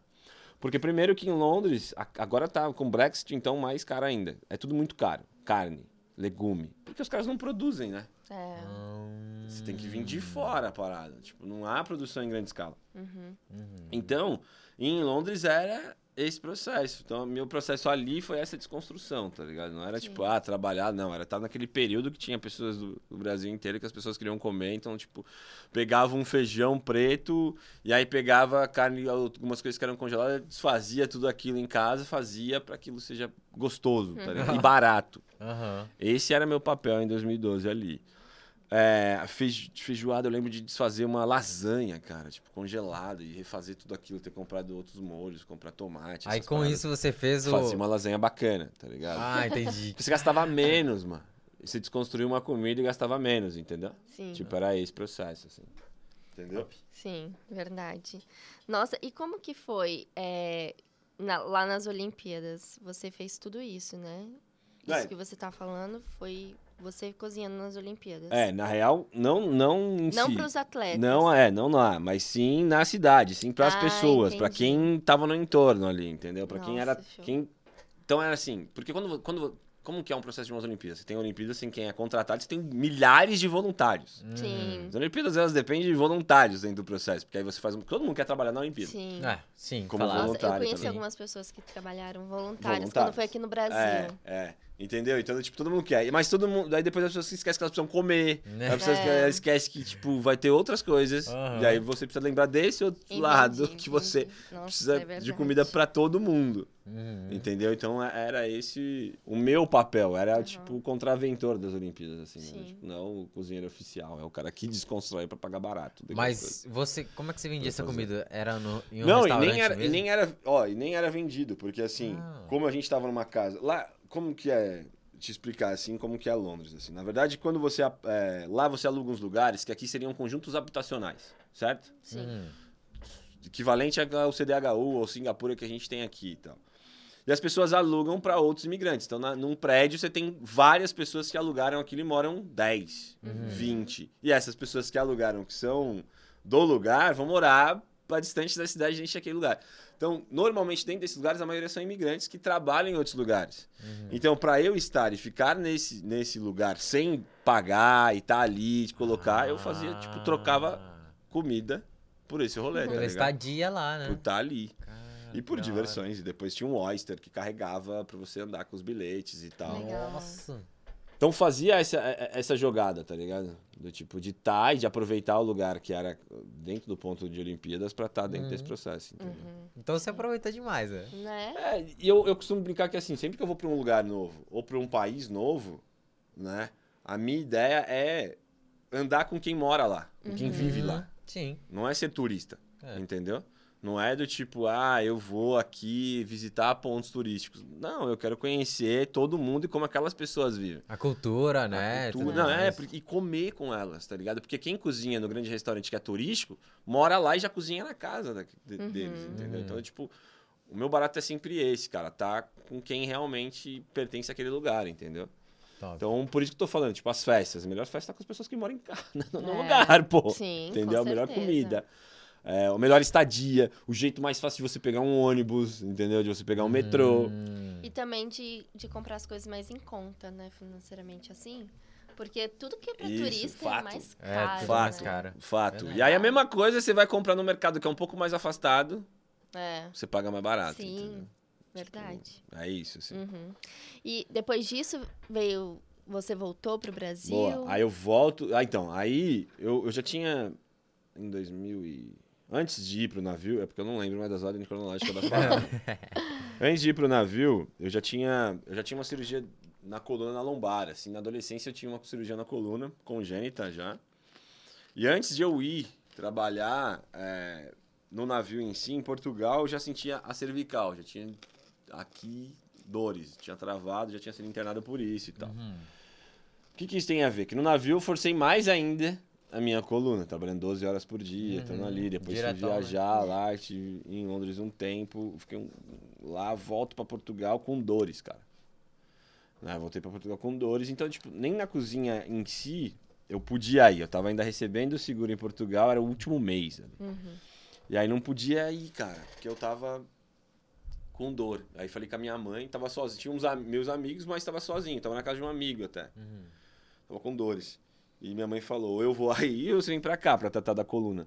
Porque lá em Portugal você recebe um vale cirurgia, escolhe o hospital, onde, né, o hospital público onde você é, quer ser operado, se você opta por ser operado. Mas eu ia ficar com quem na recuperação? A cirurgia de coluna, É. não é uma encravada, entendeu? Sim. Tipo, aí eu Verdade. vim pra cá. Aí é quando eu volto pro, pro Brasil.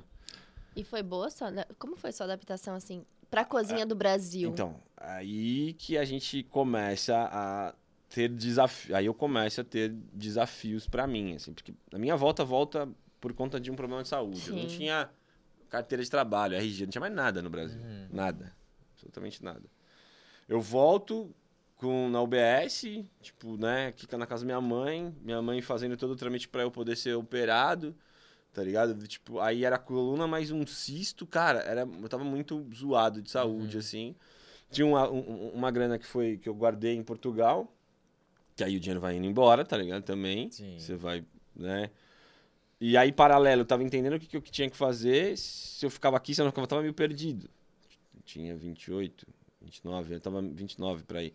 Meio perdido mesmo, tá ligado? Tipo, não sei o que eu vou fazer, porque eu, não, eu já não pertencia a esse lugar. É. Entendeu? tipo, mesmo. E aí fui pra ser operado. Ah, é, não, 2012, aí tá. Aí fui conhecer uma parada chamada FIES. Eu falei, vou fazer esse negócio aí. É. Eu falei, vou estudar e vou, cara, estudar. E a minha ideia era fazer hotelaria. E lembro que na, na hotelaria não tinha mais vaga e tinha vaga em serviço social, tá ligado? Uhum. Eu falei, ah, vou fazer esse negócio aí que eu acho que vai dar certo. E eu fui pro serviço social, cara. Não fui porque eu, eu sabia o que era. Não, mentira. Eu fui porque eu falei, ah, eu- é social, eu quero É, fazer e vou fazer. E aí, o primeiro seis meses disso, foi de serviço social, eu falei, meu, eu descobri que é isso que eu quero. Tipo, trabalhar como direitos das pessoas, trabalhar né, dentro da área de cozinha, Sim. trabalhar dentro da gastronomia falando sobre direitos, né? Então isso foi muito importante. E aí eu fui é, trabalhar em restaurante aqui para conhecer a cozinha, mas era um restaurante italiano, com brasileiros aqui primeiro. Depois eu fui num restaurante que era mais brasileiro, é, que foi o, um quiosque é, que abriu ali na Vila Olímpia, com petiscos brasileiros. Aí fui estudar aí esse processo aqui. E depois fui dar aula sobre gastronomia no Instituto Viva Melhor, que é uma ONG, uhum. aqui na Zona Sul também, para adolescentes aqui. Aí eu fui, nesse paralelo, programando essas aulas eu fui para ser operado no Hospital das Clínicas da cirurgia na coluna. Então, tipo, uhum. eu fiquei estudando isso e fiquei 40 dias depois, né, em recuperação uhum. dessa cirurgia que eu precisava fazer. E esses 40 dias foram para eu pensar e estudar realmente o que eu queria fazer. Então, eu, tipo, eu queria dar aula mesmo, né, uhum. ensinar. De gastronomia. Que, é, uhum. que eu aprendi e escrevi e montei um projeto chamado Gueto em Festa que tinha oficinas de gastronomia junto com música e tal, Não, que aconteceu aqui na Fábrica de Cultura. E escrevi esse projeto. Esse projeto foi importantíssimo para mim, assim, né? Num, num, num, ponto que foi bem é, marcante, tá ligado? Dentro da minha trajetória, porque é onde nasce a gastronomia periférica. Uhum. E nasce com a premissa de capacitação, não desperdício, uhum. aproveitamento Nossa, total dos alimentos, tudo que eu já vinha fazendo e garantindo o direito das pessoas, né? de, uhum. de se alimentar. Uhum. Só que aí, a ONG em si, a gente deu essas aulas, dava aula, eram 240 adolescentes, cara. É um dos maiores Bastante. centros da juventude que a gente tinha em São Paulo, né? E dentro desse processo todo, parou o projeto e eu precisava trabalhar, uhum. né? Aí eu fui é, para o Clube Pinheiros, né? Eu fui chefe de cozinha do Clube Pinheiros durante três anos ali, mais ou menos, dentro desses dois, é, três anos. Fiquei lá estudando e cozinhando lá, em paralelo. Era insano, né? Eu saía da minha casa às 5 da manhã, chegava uma e meia. Nossa, não dormia nada. Quatro anos nessa pedalada, no último ano fazendo estágio. Aí, tipo, fazer uhum. estágio aos finais de semana. Uhum. Sim. Né? Então, até não... E aí, assim, a minha vida teve vários processos que eram de desligar a chavinha, tipo esse da coluna e tal, para eu descobrir o que tinha que fazer. No último ano eu lembro que eu sofri um acidente de carro, tá ligado? Aqui, perto do centro empresarial, uhum. né? Sofri um acidente de carro. E nesse acidente de carro eu fiquei uma semana no hospital.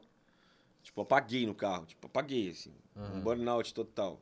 Puf. E aí acordei já tinha batido. Nossa. Aí eu fiquei uma semana e falei, cara, não quero mais isso. Eu não quero mais cozinhar, eu não quero, tipo, dessa forma. Nossa. E tá dentro de uma cozinha. Eu quero ensinar. Uhum. Tipo, era uma ah, decisão, ah, entendeu? Eu falei, quero ensinar o que eu aprendi, justamente para as pessoas não passarem tantas coisas que passou, para ter mais técnica, para não sofrerem tanto dentro desse processo. Perrengue, né? Sabe? Não precisava.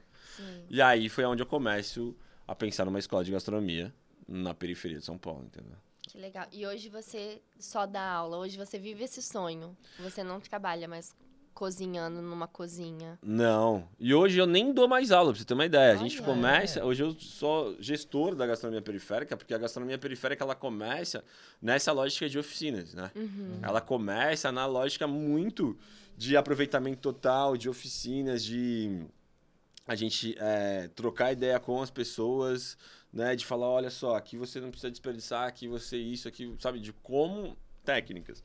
Mas eu queria que isso acontecesse na periferia. Do mesmo jeito que, olha só que louco isso, do mesmo jeito que a UNASP é uma faculdade que está dentro da quebrada, que fala de comida vegetariana dentro da quebrada, uhum.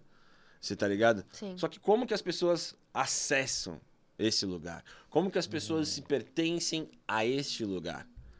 Então, por quê? Porque normalmente os lugares de capacitação não estão dentro da periferia. Mas as pessoas que se capacitam ou querem se capacitar, sim. Uhum. Então, uma coisa muito louca é: quem está dentro das cozinhas hoje, de grandes restaurantes, mora na periferia, mas não estudou gastronomia. Quem estuda uhum. gastronomia hoje, tá ligado? Não está dentro de uma cozinha e nem mora na periferia. É. Porque não é um curso barato de se fazer. Sim. Tá ligado? Uhum. E também não é algo que você vai sair ganhando um dinheiro alto. De cara, assim. Tipo, né? não, cara. De, uhum. e, e é, o teto e o piso é muito, muito baixo tá ligado? Uhum. Para quem trampa dentro de uma cozinha. Então, e aí, e, tipo, é algo essencial, né? Que é a alimentação.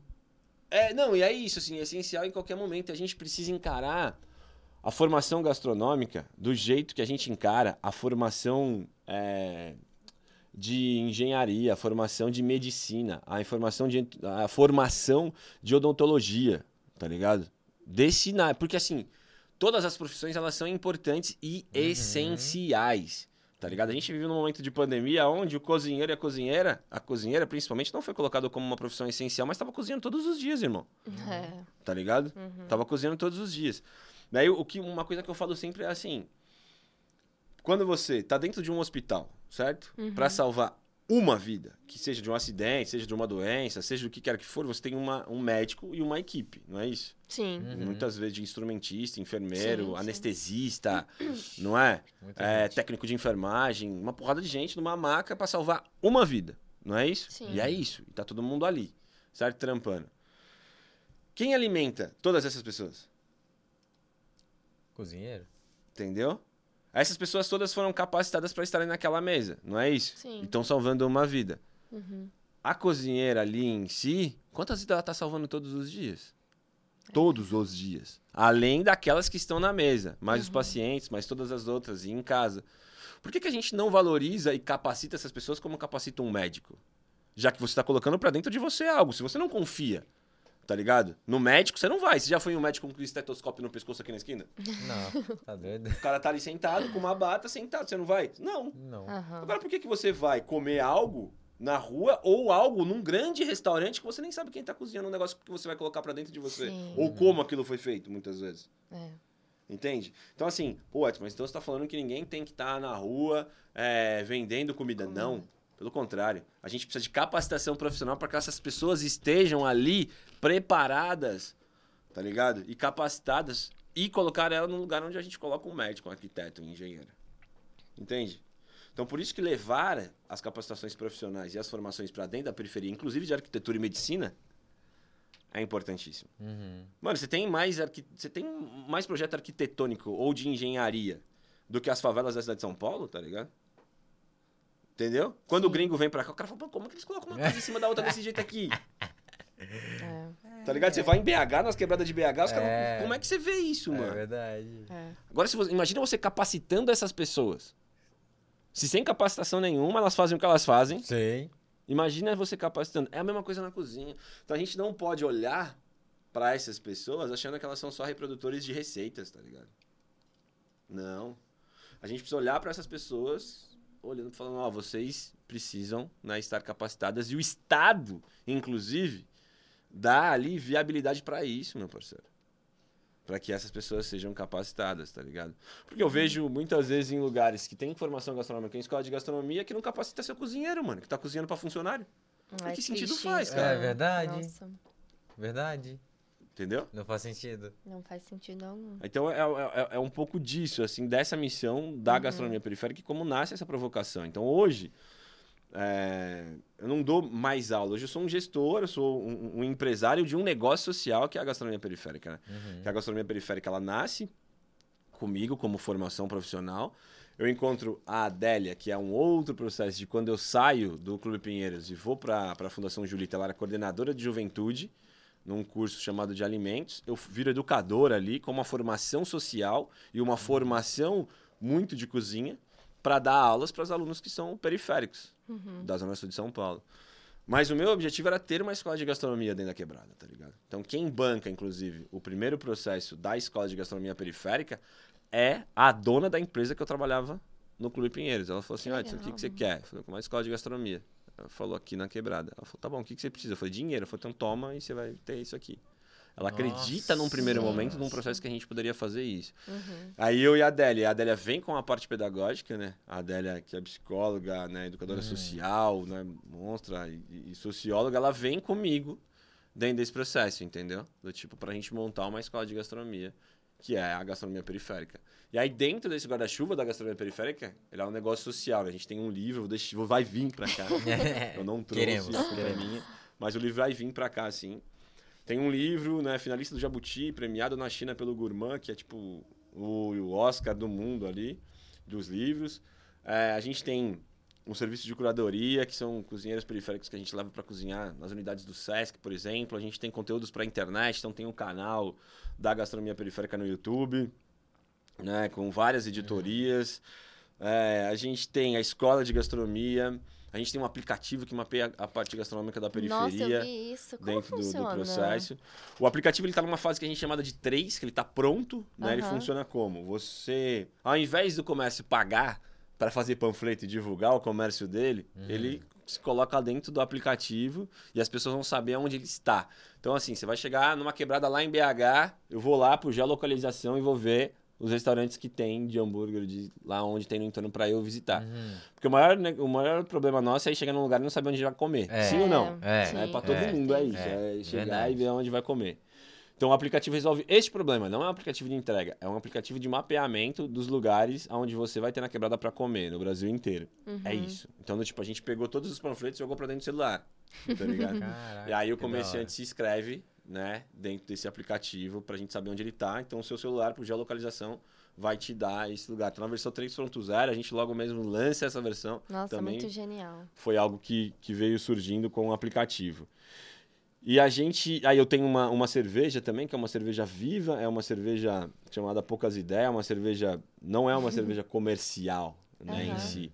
É uma cerveja viva por quê? Porque a gente está falando de micro-organismos vivos que fazem bem pro seu organismo, Sim. inclusive, né? Se as pessoas Aham. forem pesquisar como nasce a cerveja, como é a história da cerveja, ela nasce, inclusive, para matar a fome de crianças feitas por mulheres, mães, que, ela- que elas tinham. Nossa. Né? O Não malte, sabia disso. é, o malte, o processo do malte pode ser feito com trigo, né? Pode ser feito com a cevada. Uhum. E essas mulheres no Egito faziam, faziam isso. A cerveja já foi utilizada como alimento, né? E como Caramba. equilíbrio, né? De todo o nosso sistema é, digestivo, inclusive. Então, Uhum. a gente faz uma cerveja viva, que é a Poucas Ideias.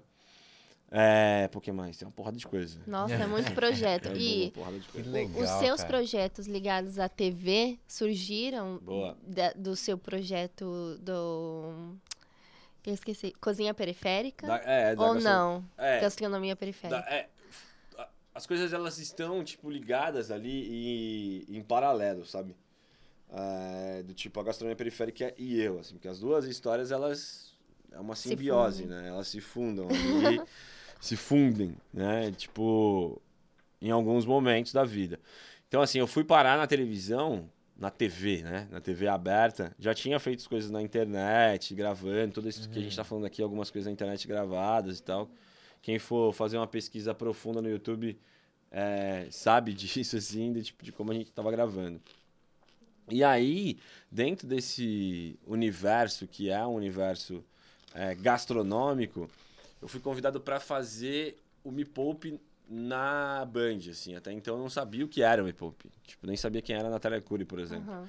E aí um, surgiu um convite, a gente numa reunião, junto, eu fui saber quem era a Natália Cury. Aí eu fui saber que era, tipo, sei lá, autoridade em finanças, assim, Uhum. sabe? Falei, caramba, tipo, não sabia. E aí falou, não, a gente gostaria de ter o papel seu aqui, né, como chefe de cozinha, falando de como a gente consegue economizar comida, falando sobre aproveitamento, sobre tudo, falando sobre tudo isso. Então foi como eu fui parar na, na televisão, assim, né, na TV aberta. Nossa, eu achei engraçado isso, porque um sonho seu, né, uma vontade sua, te levou pra tão longe, né? Uhum. É muito Sim. engraçado isso. Ah, e depois ainda foram. São três anos, assim, de TV. Depois eu fui pra minha receita na Band, fui repórter da minha receita junto com o Jacan. E, né, dois anos seguidos, Que na top. primeira e na segunda temporada, que eu, a, a minha receita é contar a história das pessoas a partir delas que estão na cozinha também, então foi muito legal. É, eu fui. Depois fiz o, o, o Hip Hop na Web, essa terceira temporada também, como convidado. Então foram coisas que você acredita que foram acontecendo de uma forma com propósito, que é o que você tá Sim, falando, Com entendeu? certeza. Que é propósito. A ideia era que a gente impactasse as pessoas e elas entendessem o quanto elas estavam desperdiçando e como era importante você entender todo esse processo, tá ligado? De aproveitamento, Uhum. de desperdício e tal. Então isso Sim. foi, foi E legal. eu vi que você levou o Jacão pra, pra Ah, foi, quebrada, pra comer uma feijoada. É. E aí, como que foi? Cara, foi, foi muito louco, porque assim, é, primeiro que foi num bar do seu Zé Batidão aqui na Zona Sul, na rua da casa da minha mãe, onde eu cresci. É. Tá ligado? Tipo, o seu Zé me viu crescer literalmente, assim mesmo. Não tô brincando. Aham. Tipo, eu tinha, sei lá, 14 anos que a gente ia no bar brincar de bilhar lá. E ele é o cara que não expulsava nós, tá ligado? Falavam, pode brincar aí e tal. E aí a gente consegui fazer o primeiro episódio, inclusive, do Minha Receita, do primeiro. Legal vocês verem o primeiro episódio do programa que foi pro ar quando eu desafiei, os caras eu falei pra direção, eu falei, mano, vamos fazer a troca, vamos levar ele pra quebrada, então, pra comer uma feijão na é- quebrada, tá ligado? Tipo, pra ele entender qual que era esse rolê. É muito legal esse primeiro episódio. e ele foi. Meu, foi muito louco. Ele falou, ó, foi a melhor feijoada que eu já comi na minha vida. Tipo, ele falou Nossa. seu Zé. Tá brincando. É, foi bem legal, Que assim. legal. E aí a gente trocou, que eu fui comer uma feijoada, tipo, né, num bairro considerado nobre da cidade de São Aham. Paulo, assim, sabe? Que, que inclusive, cozinheiros são periféricos, tá ligado? Entendeu? Contraste, Então, né? É. E aí foi muito, muito louco. E aí ele curtiu pra caramba, assim, a gente depois fez uma parada junto. É, pô, a gente tem uns vídeos da minha rede lá também da gente, da gente junto e tal. Foi, foi legal, assim. Ele aceitou, legal que ele aceitou. E era, tipo, ó, falar pra você, foi 2020. Na metade ali da pandemia. Tipo, o cara que aceitou aí, eu de- pra fazer, foi, foi bem legal, assim. É, ele tem esse jeitão bravo, né? Mas ele é uma pessoa Não, é um super- cara bacana, pô. É um cara legal, assim, de ir, de trocar ideia, de entender, tá ligado? Uhum. É. Porque é isso também, você lembra do que eu falei dos papéis? Sim. Aham. Né? Do, tipo, o papel do Masterchef é um papel que ele fazia, é, que tinha o, o- outro jurado, programa né? do... É, que ia ser jurado, que tinha o outro programa aqui também, que era das cozinhas... Caramba, eu esqueci o nome do programa, tô mal. É... Ah, eu sei que Ah. ele visita os restaurantes. Isso e tal, era outro lá. papel, e o papel na minha receita era outro. O papel era um, é um programa acolhedor, tá ligado? Uhum. Né? Então, tipo, a gente exerce vários papéis, né? Sim. É Foi, real. foi, foi, foi legal, curti, foi legal. E eu vi também, nossa, eu pesquisei sua vida toda, assim, né? Assisti várias coisas que você fez. Que você tá aí com um projeto pra sair com o Érico Borgo. Você já pode falar alguma É, coisinha? na verdade, assim, não é. É uma parada que o Érico, eu, eu provoquei ele, aí a gente colocou pra, pra fazer, a gente vai, não vai, estamos esperando o momento certo de ser feito, mas eu não vou falar porque senão alguém toma aí, né? É. Mas tem a ver com comida e tem a ver com super-heróis, isso é legal. assim, Ai, tem que uma legal, parada que eu gente. já provoquei ele ali, eu falei, mano, vamos fazer, tá. Tá, sabe aquele que tá na, na gaveta, mas não tem urgência? Sim, Aham. Não tem urgência, porque ele tem que ser feito com carinho, tá ligado? É, Hum. verdade. Então não tem a ver com super-herói, Se tem a for ver pra com fazer, comida. tem que ser. Tem que ser com carinho, com amor. Não é um bagulho pra ganhar. Tem várias coisas que a gente faz pra ganhar dinheiro. É. Hum. Tem várias paradas. E, na na verdade, a maioria- quando também você... precisa, né? É. Mas esse não, parte. esse é para fazer com, com, com carinho, porque é voltado para um outro público, né? Sim. Top. E o gastronomia periférica, voltando, né? A Claro. gastronomia periférica. É, se alguém que está aí assistindo a gente quer participar, quer Boa. ser voluntário, qual que é o processo? É, assim, arroba gastronomia periférica é o contato. você chegou lá na gente, em qualquer rede, tipo, Aham. mandou uma mensagem, você vai ser recebido. Seja para ser voluntário, ou para ser aluno, ou para ser inscrito. É sim dado uma atenção, uma equipe para dar. E um abraço para todo mundo, assim, né, que tá lá. A gente tem uma equipe aí de, meu, quase 15, 20 pessoas agora no próximo momento, Que legal. Uhum. trabalhando para que isso funcione, tá ligado? Nossa. Então, do tipo, qualquer lugar que chegar e quiser ser alguma coisa, enviar uma mensagem ou um e-mail, ou no nosso site, lá no gastronomiaperiférica.com.br, vai ser atendido e direcionado para a melhor forma e acolhido Top, dentro dos processos. top. Principalmente para quem quer se formar, para quem Uhum. quer entrar dentro Tem de uma uma escola. oportunidade, né? É, porque é uma escola de gastronomia diferente, né, cara? A gente tá falando da gastronomia social em si, né? Uhum. Do, com um olhar para quem realmente vai parar dentro de uma cozinha e para quem realmente está dentro de uma periferia que às vezes você, voltando lá quando a gente começou o podcast, assim, do tipo aqui, para trocar ideia, ninguém te apresentou essa oportunidade. Sim. Uhum. Então a ideia da gastronomia periférica é que ela chegue em lugares que a gente possa apresentar as oportunidades para todo mundo. entendeu? E onde fica a gastronomia periférica? Boa. A gastronomia periférica ela fica em qualquer lugar onde a gente É tá. mesmo. É. Porque o que, que é? A gastronomia periférica ela é uma metodologia aplicada, Uhum. tá ligado? A gente é, já teve em vários lugares com espaço físico, inclusive, em parceria. A gente chega no lugar onde tiver uma cozinha, vai ter gastronomia periférica. Nossa. Hoje, o processo ele é em AD e híbrido. A gente tem algumas parcerias, né? A gente tem um, um maior investidor que é o Carrefour hoje, que aporta dentro da Uau. formação profissional. Que é assim, nosso curso hoje está em 21 estados, em processos que são de, de ensino e educação à distância, que funcionam. Porque a gastronomia periférica, além de dar um ensino e educação à distância, ela dá a tutoria, dá o acompanhamento né, com esses alunos e ainda dá, inclusive, o subsídio para que a compra dos materiais Nossa. sejam feitas. Então, e o professor acompanha em aulas ao vivo. Uhum. Uhum. Você vai mandar foto, vai mandar vídeo, vai fazer as Que avaliações. legal. E depois precisa de horas de estágio para complementar. Ah, Edson, mas o ensino de educação à distância para gastronomia funciona? Funciona. Uhum. Porque todos os alunos do Taste of São Paulo, por exemplo, que é O maior evento de gastronomia que a gente tem aqui no Brasil hoje, do ano passado e desse ano, são nossos alunos que estão lá. Entendeu? Nossa, Estagiando. Que da hora. Né? Nos restaurantes da São Paulo, os nossos alunos que estão lá. Então, sim, funciona. E a gente precisa mudar a chavinha do ensino. E outra, traz uma outra parada pra gente, que é a mulher preta, periférica, que tem filho e que não consegue estar ali, sair da sua casa e estudar, ela consegue estudar na casa dela no horário que ela escolher pra estudar e se capacitar pra isso. Ela não vai ficar pra trás. Uhum. Tá ligado? Ela não vai ter que, meu, se desdobrar pra fazer algo. Uhum. Ela vai ficar ali. E o ensino híbrido também, que é a primeira parte, que é ensino teórico, né? Falar de fichas técnicas, falar sobre sustentabilidade. E o ensino teórico, falar sobre metodologia de estudo. Ninguém ensinou a gente a estudar na frente de um computador. Você precisa aprender a estudar. Uhum. Toda essa parte ela é feita primeiro pela internet. E aí também há um subsídio de internet para os nossos alunos. Tipo, quem não tem a grana para internet, você vai receber o pacote Legal. de internet, tá ligado? Gente, Para que, que você consiga ter o lindo. acesso. Uhum. Porque a gente leva tudo que a gente fez no presencial, que normalmente qual que é a dificuldade que você tem para ir para uma escola? Mano, é o transporte. Sim. Se você não Sim. morasse aqui, é mó treta para você chegar. É. Às vezes você não tem o dinheiro da condução e não tem. Uhum. Você, às vezes você não tem o dinheiro da alimentação, inclusive, quando você está na aula. Então a ideia é que a gastronomia periférica derrube todas essas barreiras Sim. pro acesso, entendeu? É que E aí não- o aluno só não vai fazer se ele falar assim, Sim, não quero. é isso. É Porque porque a gente não consegue resolver, eu não quero. Né? é, tá ligado? não faria sentido ser um projeto para o periférico, um projeto social, se ele tem que bancar a internet dele, ele tem, sabe? Seria um obstáculo a mais Sim. que você colocaria na vida Uhum. dessa pessoa. Ah, aí você fala, Edson, tem cursos pagos? Sim, a gente tem um curso, por exemplo, de marmitas e congelados, que saiu aqui Uhum. agora. Mas o curso pago banca uma escola de graça. É, quem sim. paga, quem pode pagar, vai pagar, Sim, tá ligado? Uhum. Quem não pode, tipo, mano, tá sendo bancado por quem Toma. pode pagar. sim. E aí você faz esse que- ecossistema equilibrar.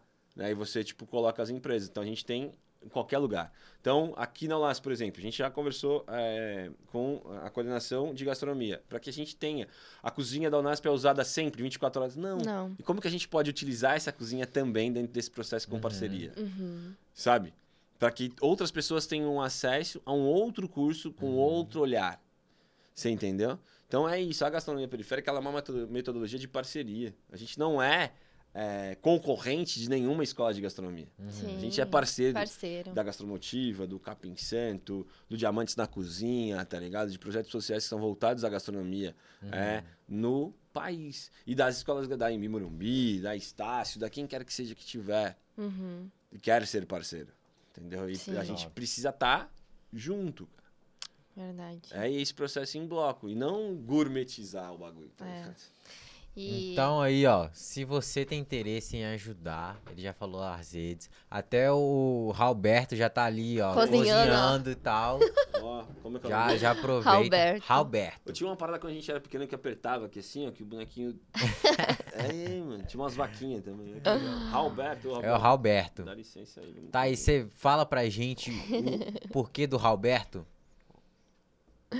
eu falar? É, Desculpa. Eu tô aqui vendo ele brincando. É, o Roberto, gente, e, e, é- e Edson também, que não sabe, o Roberto, Legal. ele veio do nome do know-how, né? Sim. Então, Roberto. Ele é um boneco que a gente põe do jeito que ele quer. Hoje ele tá ali cozinhando em homenagem à sua presença aqui. Boa. Mas o que a gente quer mostrar pro público é que quem tá aí assistindo não seja um Roberto, seja uma pessoa de opinião que, a partir desse papo aqui com o Edson, construiu as suas próprias ideias e queira, quem sabe, participar do Cozinha Periférica, queira fazer gastronomia, toda hora eu falo Gastronomia ca- cozinha, desculpa. Gastronomia. também, né? É, também, né? e fazer a diferença aí na vida de alguém, né? Então, é isso. é isso. Esse é o nosso Alberto. É. E Edson, é, a gente sabe que a desigualdade social tá implantada na, na nossa vida, né? E a gente, inclusive na alimentação. E como que você acredita que a gente pode quebrar isso? Uma pessoa que está aí em casa assistindo, como que ela quebra a desigualdade da alimentação? Talvez um desperdício, como você falou, né? Boa. Na verdade, eu acho que assim, a gente tá vivendo um momento muito difícil, tá ligado? Inclusive, pra falar sobre como. Todas as estratégias e todas as alternativas ah, já estão sendo faladas, né? Que você é Sim. contra o desperdício, o que, que eu faço para economizar, para isso. pra- As nossas narrativas, inclusive, em relação à economia e desperdício, elas estão, cara, do tipo, cada vez é, mais fazendo sentido na cabeça das pessoas, né? Do tipo, olha só, eu desperdiçava isso, eu jogava isso fora e tal. Mas também é, tá trazendo uma provocação que é, cara, a gente tá vivendo um momento de fome.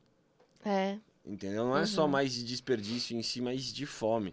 E a conta ela não bate, tá ligado? Do tipo, a gente é descartar um terço do que produz e a gente tem 33 milhões passando fome. Mas peraí, mano, o que tá acontecendo?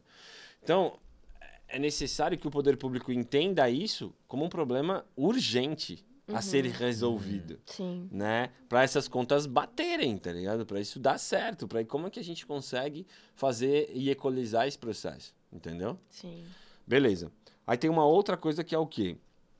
Dessa equalização do tipo, o que, que eu posso fazer como indivíduo? Primeira coisa, começa a separar seu lixo, tá ligado? Na sua casa. O separar seu lixo vai fazer com que você tenha outra visão sobre processos. Entendeu? E saber o que é lixo ou não é. O separar do orgânico do reciclável. Pô, Ayrton, mas aí eu vou jogar lá no caminhão de lixo, eles colocam tudo no mesmo lugar.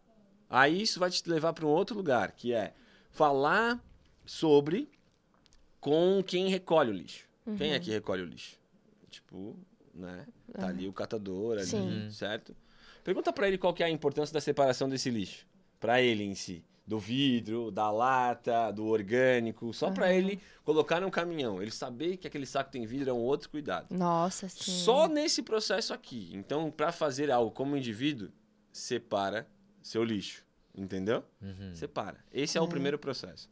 Na separação do lixo, eu vou perceber o quanto que eu tô jogando fora, coisas que eu poderia utilizar, inclusive. Sabe? Do tipo, dentro dessa coisa que é o orgânico. Pô, eu posso sim cozinhar a casca da banana. Eu posso sim fazer um doce com a Nossa, casca Nossa, da a banana. gente bananazinha. viu hoje Isso, o seu vídeo. Tá ligado? Falei, Nossa, cara, mano. olha isso, dá pra fazer muita Posso- coisa com a banana Posso, aí. posso fazer com uma porrada de coisa. Sabe, com o maracujá, com a polpa do maracujá, aquela parte branca da entrecasca, a gente faz uma salada. Nossa, sabe, do tipo, gente. O que, que a gente pode fazer? Então a provocação ela é maior dentro desse processo. Entendeu?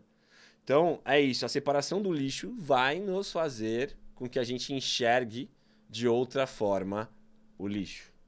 Entendeu? Eu ainda não faço, eu preciso. Preciso É. começar a separar meu lixo. O que eu faço é, tipo assim, quando quebra alguma coisa em casa, prioridade é achar uma garrafa PET, cortar, colocar o vidro lá dentro, embalar tudo, Ah, espremer assim? vidro, tipo, pra, pro lixeiro. Eu, porque eu realmente. faço de, eu faço de uma outra forma. Quando É. eu quebro alguma coisa assim de vidro, né? Eu embalo com jornal, né? Antigamente Sim. com jornal ou com algum tipo de papel. E eu vou e coloco dentro de uma sacola e também coloco identificação, vidro. Que Aham. minha mãe me ensinou assim, né? Porque Sim. ela me explicou dessa mesma forma. Falar, olha, tem o pessoal que Vai recolhe machucar, o lixo, né? eles podem machucar e tudo mais. E a gente sempre deixa separado.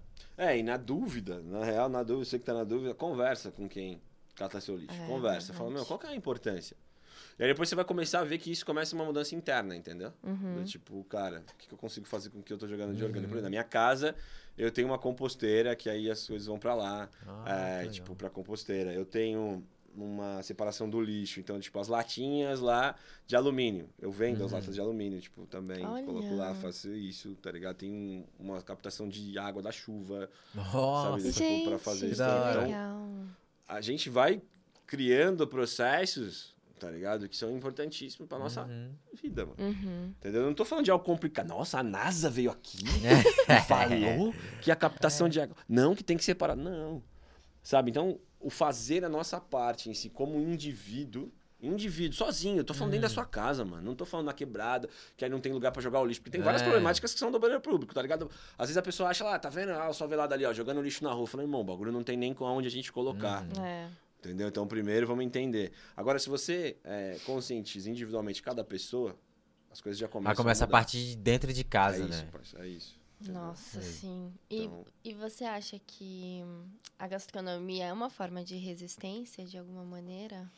De certeza, eu acho que. Primeiro que a gastronomia, a, a comida, ela é um ato político, né, mano? Entendeu? E as Como pessoas assim? precisam entender. Assim, a gente precisa entender o que é política, Uhum. primeiro, né? Hum. Política era uma discussão onde você tem é, não é o modelo que a gente conhece no Brasil, que você tem um congresso e tal para colocar. Não, isso aqui é política. Quando a gente tem troca de ideia e trocas, isso é política. A gente está fazendo política, né? Uhum. São pessoas que pensam diferente, estão em lugares diferentes, uhum. trocam ideias que eles vão lutar por um bem comum. Comum, é. Né? O nosso bem e comum aqui respeitam, hoje, né? O nosso bem comum aqui hoje é trocar ideias, sim, não é? Sim. E colocar isso dentro de um processo que é para as pessoas ouvirem, Passar tirarem suas conclusões né? e tal. Uhum. No jornalismo, né? É isso. É. Tipo, quantas vezes você escreve algo que não é aquilo que você que eu não acredito, acredita é. e tal, mas é o que precisa ser dito. Sim. Você entende? E as pessoas às vezes não entendem isso. Uhum. Né? Então, tipo assim, cozinhar é um ato político por quê? Quantas vezes você precisa cozinhar, certo? Ou fazer comida para as pessoas que estão com fome? Não quer dizer que eu concorde com a fome. Quer dizer que eu sou um cozinheiro, né? Eu tenho essa ferramenta aqui, que é essa pessoa, minhas mãos e tudo que está ali, uhum. e vou cozinhar para essas pessoas. E aí o processo de cozinhar para essas pessoas que estão com fome é uma provocação ao poder público falar, mano, tem pessoa com fome. Uhum. Não era eu, o indivíduo, que deveria estar cozinhando. A fome em si é o quê? É uma cerceação de direitos, irmão. Porque a, Constituição, a nossa Constituição diz o quê? Que a pessoa tem direito à alimentação. Então você está tendo ali uma retirada de direito dessas pessoas que é o básico se alimentar. Então, cozinhar é um ato político. Você traz para essa discussão, entendeu? Uhum. Então, se essa pessoa está com fome, é porque um direito dela foi retirado. Isso é gravíssimo, mano. Isso é Uhum. gravíssimo. Se uma criança está fora da escola, é porque um direito dela foi retirado da educação. Uhum. Entendeu? Se você está sem acesso ao lazer, um direito foi retirado do seu ao lazer. A gente está falando de direitos. Os direitos não se negociam. A gente não negocia direito. Entendeu? A gente os garante. Uhum. Tá ligado? Então é isso. Então a, a cozinha ela é sim um ato de provocação, resistência e cozinhar é um ato político, né? Porque com essa provocação foi com que, por exemplo, em 2000 e eu não vou lembrar o ano, 2016, se eu não me engano, a gente foi com um banquetaço pra rua no centro de São Paulo contra a farinata, por exemplo, que foi dada que era a ração humana naquela altura, né, Nossa. por então prefeito de São Paulo, né, o, o Dória em si que queria um negocinho lá que era para dar nas escolas municipais de São Paulo, que foi chamado de ração humana naquele momento, e a gente foi pra rua com comida orgânica fazer um banquetaço para todo mundo que era morador de rua, no centro de São Paulo. Aquilo fez com que eles recuassem, fez com que a gente fosse chamado pelas secretarias né, de educação, de desenvolvimento econômico, até hoje é, a Aline Cardoso, que é secretária, virou minha amiga em si, legal. por conta dessa provocação, cara. Uhum. Entende? Porque olha só, você, como é que você provoca o poder público? Dando comida para as pessoas. Olha que louco isso. É. entende? Algo que já deveria, Deveria. ter sido feito, né? É, porque se alguém tá dando comida, alguém tá perdendo o direito. Entendeu? É. Nossa, gente, que pesado. Uhum. É. Demais. E essa mensagem, você passa essa mensagem no seu livro? O que, que você fala no É, seu livro? O livro ele conta uma história, a minha história, né? E é um pouco do que a gente já falou aqui, um pouquinho mais profundo, e aí algumas pinceladas em outros lugares, um pouco sobre desperdício. E são 65 receitas de aproveitamento também, de plantas alimentícias não convencionais, é, receitas minhas também ali, Uhum. que eu trago, né? Tipo, mais autorais. E é um livro bem bacana em conjunto, um livro com grafites, um livro bem, bem legal, assim, que de, das Sim. pessoas verem. No nosso site também conseguem comprar e tal. É, traz essa Legal. provocação. E nessa pegada, assim, como que você acredita também que a gente pode despertar no jovem o interesse por esses assuntos, pela gastronomia? É, eu- acho que hoje, assim, dentro da juventude que a gente está vivendo, a gente é, precisa voltar. Desse, desse momento que a gente está vivendo, na real, com essa juventude que está vivendo nesse momento, é, é preciso despertar uma outra coisa, que é o processo de falar assim: ó, há alternativas através da alimentação, porque a comida e a capacitação e a alimentação ela te cria autonomia. Né? Não é um processo muito do tipo, meu, se eu é, sei cozinhar minha própria comida, eu não dependo de outras pessoas, né? Sim. Dependo de outros lugares. Entendeu? Então isso é importante. E para despertar isso, para fazer isso, a gente precisa saber onde esses adolescentes, esses jovens estão. Tá ligado? Porque até isso a gente perdeu nesses últimos dois anos. Porque também não estão na escola em si, né? Porque alguns já não estão na escola, certo? É, não estão em alguns lugares que era espaço de lazer, nos campos de futebol da Sim, quebrada em sim. si. A gente precisa primeiro saber onde eles estão, tá ligado? Uhum. né? E perguntar. Pô, estão na internet em alguns lugares? Tá, em alguns canais do Sim. YouTube. Tá no TikTok, estão em alguns lugares no TikTok. Então, tipo assim, como é que a gente vai criar estratégias pra falarem pra eles, ó, alternativas? Porque nem todo mundo vai ser um influencer, um TikToker, um cantor de funk. Sim. Não vai, mano. Uhum. De novo, a gente vai voltar naquilo, né? Como que a gente apresenta alternativas, né? Pra esses jovens e falar, ó, você tem alternativas. E a gastronomia pode ser uma delas. E dentro da gastronomia, você tem um monte de coisa. Né? Você pode ser é, especialista em comida vegetariana, especialista em comida vegana, fotógrafo de gastronomia. Você pode ser né, um Verdade. especialista é, em cerveja, em café, em vinho, em cachaça. Você pode ser um especialista em cozinha brasileira. Você pode ser milhares de coisas. Sim. Eu acredito que a- hoje em dia a sociedade, né, os próprios periféricos hoje, eles trabalham para que esse público seja atingido, né? Tem um, um projeto que chama Perifalions, né? É, o Perifalion. Que é um projeto É de muito legal. publicidade. Então, é para levar o pessoal da periferia que quer trabalhar com publicidade Uhum. para dentro das agências. Legal. Porque se não tem talvez isso, não tem oportunidade para eles, né? Ele é é um projeto bem completo, que, tipo, ele mostra mesmo o que, que seria a comunicação, o que, que seria a pu- publicidade, propaganda, né? Pra pessoas que não têm acesso. É. É muito legal. E tem uma aluna nossa de publicidade que participou de um projeto, de um Sim, concurso sim. deles e ela foi para Cannes. Que legal. O, o resultado, né, o prêmio do, do que ela fez era ir para Cannes participar do, Foi do. da premiação lá, né? Foi uma premiação muito importante, eu esqueci o nome agora. É. E ela, uma menina daqui do, Cap, do, do Capão, né? Uhum. Então ela fez um, ela fez um reels, o negócio era fazer um reels sobre o Perifalions. Então ela fez e gente, ela arrasou, Arrasou. demais. Cara, Ela foi arrasou muito... Nossa, ficou muito bom. E. Muito ela bom. foi pra Vamos ver Cannes. essa parada aí, pô. Sim. ver. Uhum. E eu escrevi a matéria, né, sobre Legal. ela ter ido pra Cannes. E ela fala: Eu não imaginava que eu, tão nova, 20 anos, morando na periferia, sendo uma mulher preta, fui pra França. Sabe? Ela disse assim: Sim. Nunca passou na minha cabeça isso. E por causa do projeto, Que legal. sabe? E também com o apoio aqui dos professores, ela conseguiu. Muito bom, muito bom. então, Importantíssimo. pô. nossa, é importante Contar ter essas esse histórias olhar. é importante, tá É. ligado? Uhum. É muito importante ter esse olhar. Boa. E, nossa, Edson, obrigada. A gente aprendeu tanto vocês, com pô. você. De verdade. Cara, Nossa. essa história é muito legal. É, não. Muitos desafios. Muitos desafios. Bastante, é isso. E obrigado vocês. É importantíssimo que a gente consiga falar né, sobre e estar nesses lugares falando sobre, entendeu? Sim. Muito importante mesmo. E trazer para as pessoas para dar voz, né, também. E Sim, abrir o sim. olhar de quem não vive essa realidade, Não. né? Precisa ouvir de quem vive. A gente, Então, é. E é isso, assim, a, a- gente precisa contar e registrar, tá ligado? Porque a nossa história foi a nossa história foi a gente precisa contar e registrar, né? A nossa história foi apagada, né? Durante muitos e muitos anos, tá ligado? Uhum. Então, tipo, agora, Agora vamos escrever livros, na hora vamos fazer mostrar, vídeos, é. vamos fazer podcast, Sim. vamos fazer o que a gente, mano, pra ninguém esqueça nosso processo, né? Uhum. Tem uma tem um vídeo meu no Museu da Pessoa, são mais de três horas falando, tá ligado? Tipo, o Museu da Pessoa é justamente isso, assim. Eu não conheço. É, o Museu da Pessoa é bem legal. O Museu da Pessoa tem várias histórias de vários brasileiros de diversos lugares do país, onde as histórias vão depois para um museu que fica lá, uma pendrivezinha, tipo, Ah, lá pro que futuro, legal. que estejam ali e tal. E é bem legal. Na- Lá eu falo três horas, três, quatro horas ali, que é um pouco disso, assim. A gente precisa contar nossas histórias, irmão. Sim, Tá ligado? Porque a gente perdeu nossas referências, né? sim, Tá verdade. Bom, aqui tá um, um kitzinho pra você do know-how, um press kit. Aí dentro tem uma frase, a nossa frase aqui que a gente usa. Olha, derrubei Ó, o Roberto. Roberto. Ô, Deixa Roberto. o Roberto aqui. Roberto dando trabalho. Foi mal, foi mal. Foi mal. Ah, Manuela aqui, vem aqui. filho. Vem aqui. cá, Manu. O Edson Quer trouxe a filha dele, é tão linda, Vem Manu. Vem aqui.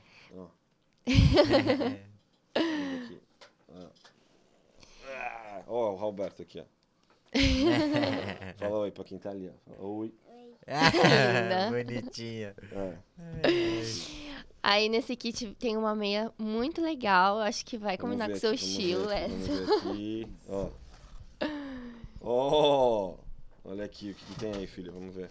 Ah, ela que já tem ficou aí? curiosa. Ela já gostou da meia. O que, que é isso daí? Meia, olha aí, ó. Que legal. Tem uma meia. Tem o Roberto, tem vários Robertos na meia. Ó, tem uns Albertos aí, ó. Que. E essa é a frase, né, que a gente usa aqui Ó, O que, que tá escrito aqui, filho? Vamos lá.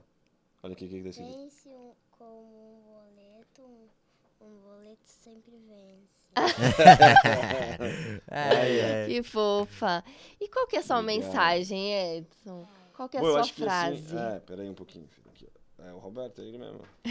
ó, peraí, deixa eu só mostrar aqui o que tem aqui na parada, ó. Tem uma caneca, tem aqui um. Ó, Outro que chaveirinho. chaveirinho. Roberto, Tem um Halbert. Ela gostou. Não, acho que assim, pra, é, uma frase importante, né, que eu, que eu sempre levo comigo, mas eu acho que é importante a gente é, ter isso com a gente, principalmente, né, vocês que estão aqui, vocês que estão estudantes, vocês que estão dentro desse processo de evolução e transformação, em constante evolução e transformação, que é assim, a gente precisa voltar do lugar de onde a gente veio para saber se realmente a gente ainda pertence àquele lugar, tá ligado? Uau.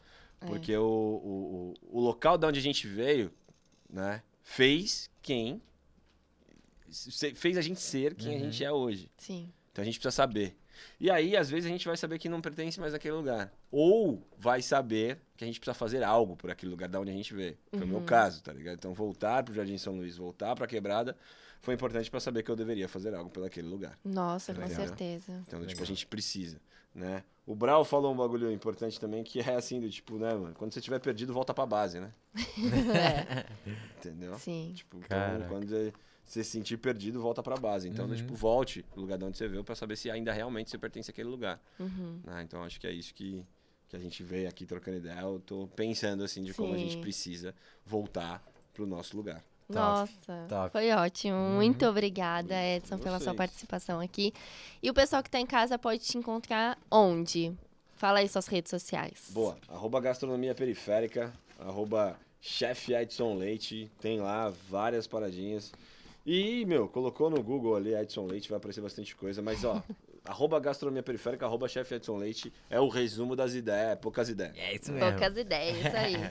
Gente, muito obrigada. Se você gostou de- da frase do Edson, fica ligado que vai virar aí um wallpaper, vai virar um lambi-lambi pro Uma nosso... caneca, vamos colocar. E se você também gostou desse conteúdo, curta, compartilha com seus amigos, Uhum. comenta aqui embaixo se você tem alguma experiência assim também, ou se você sonha em ter, qual que é a sua experiência? A gente quer saber. E é isso, gente. O Roberto já virou super amigo da Manu. Ah, E é isso, muito obrigada. Um grande beijo. Tchau. Tchau, tchau. Valeu.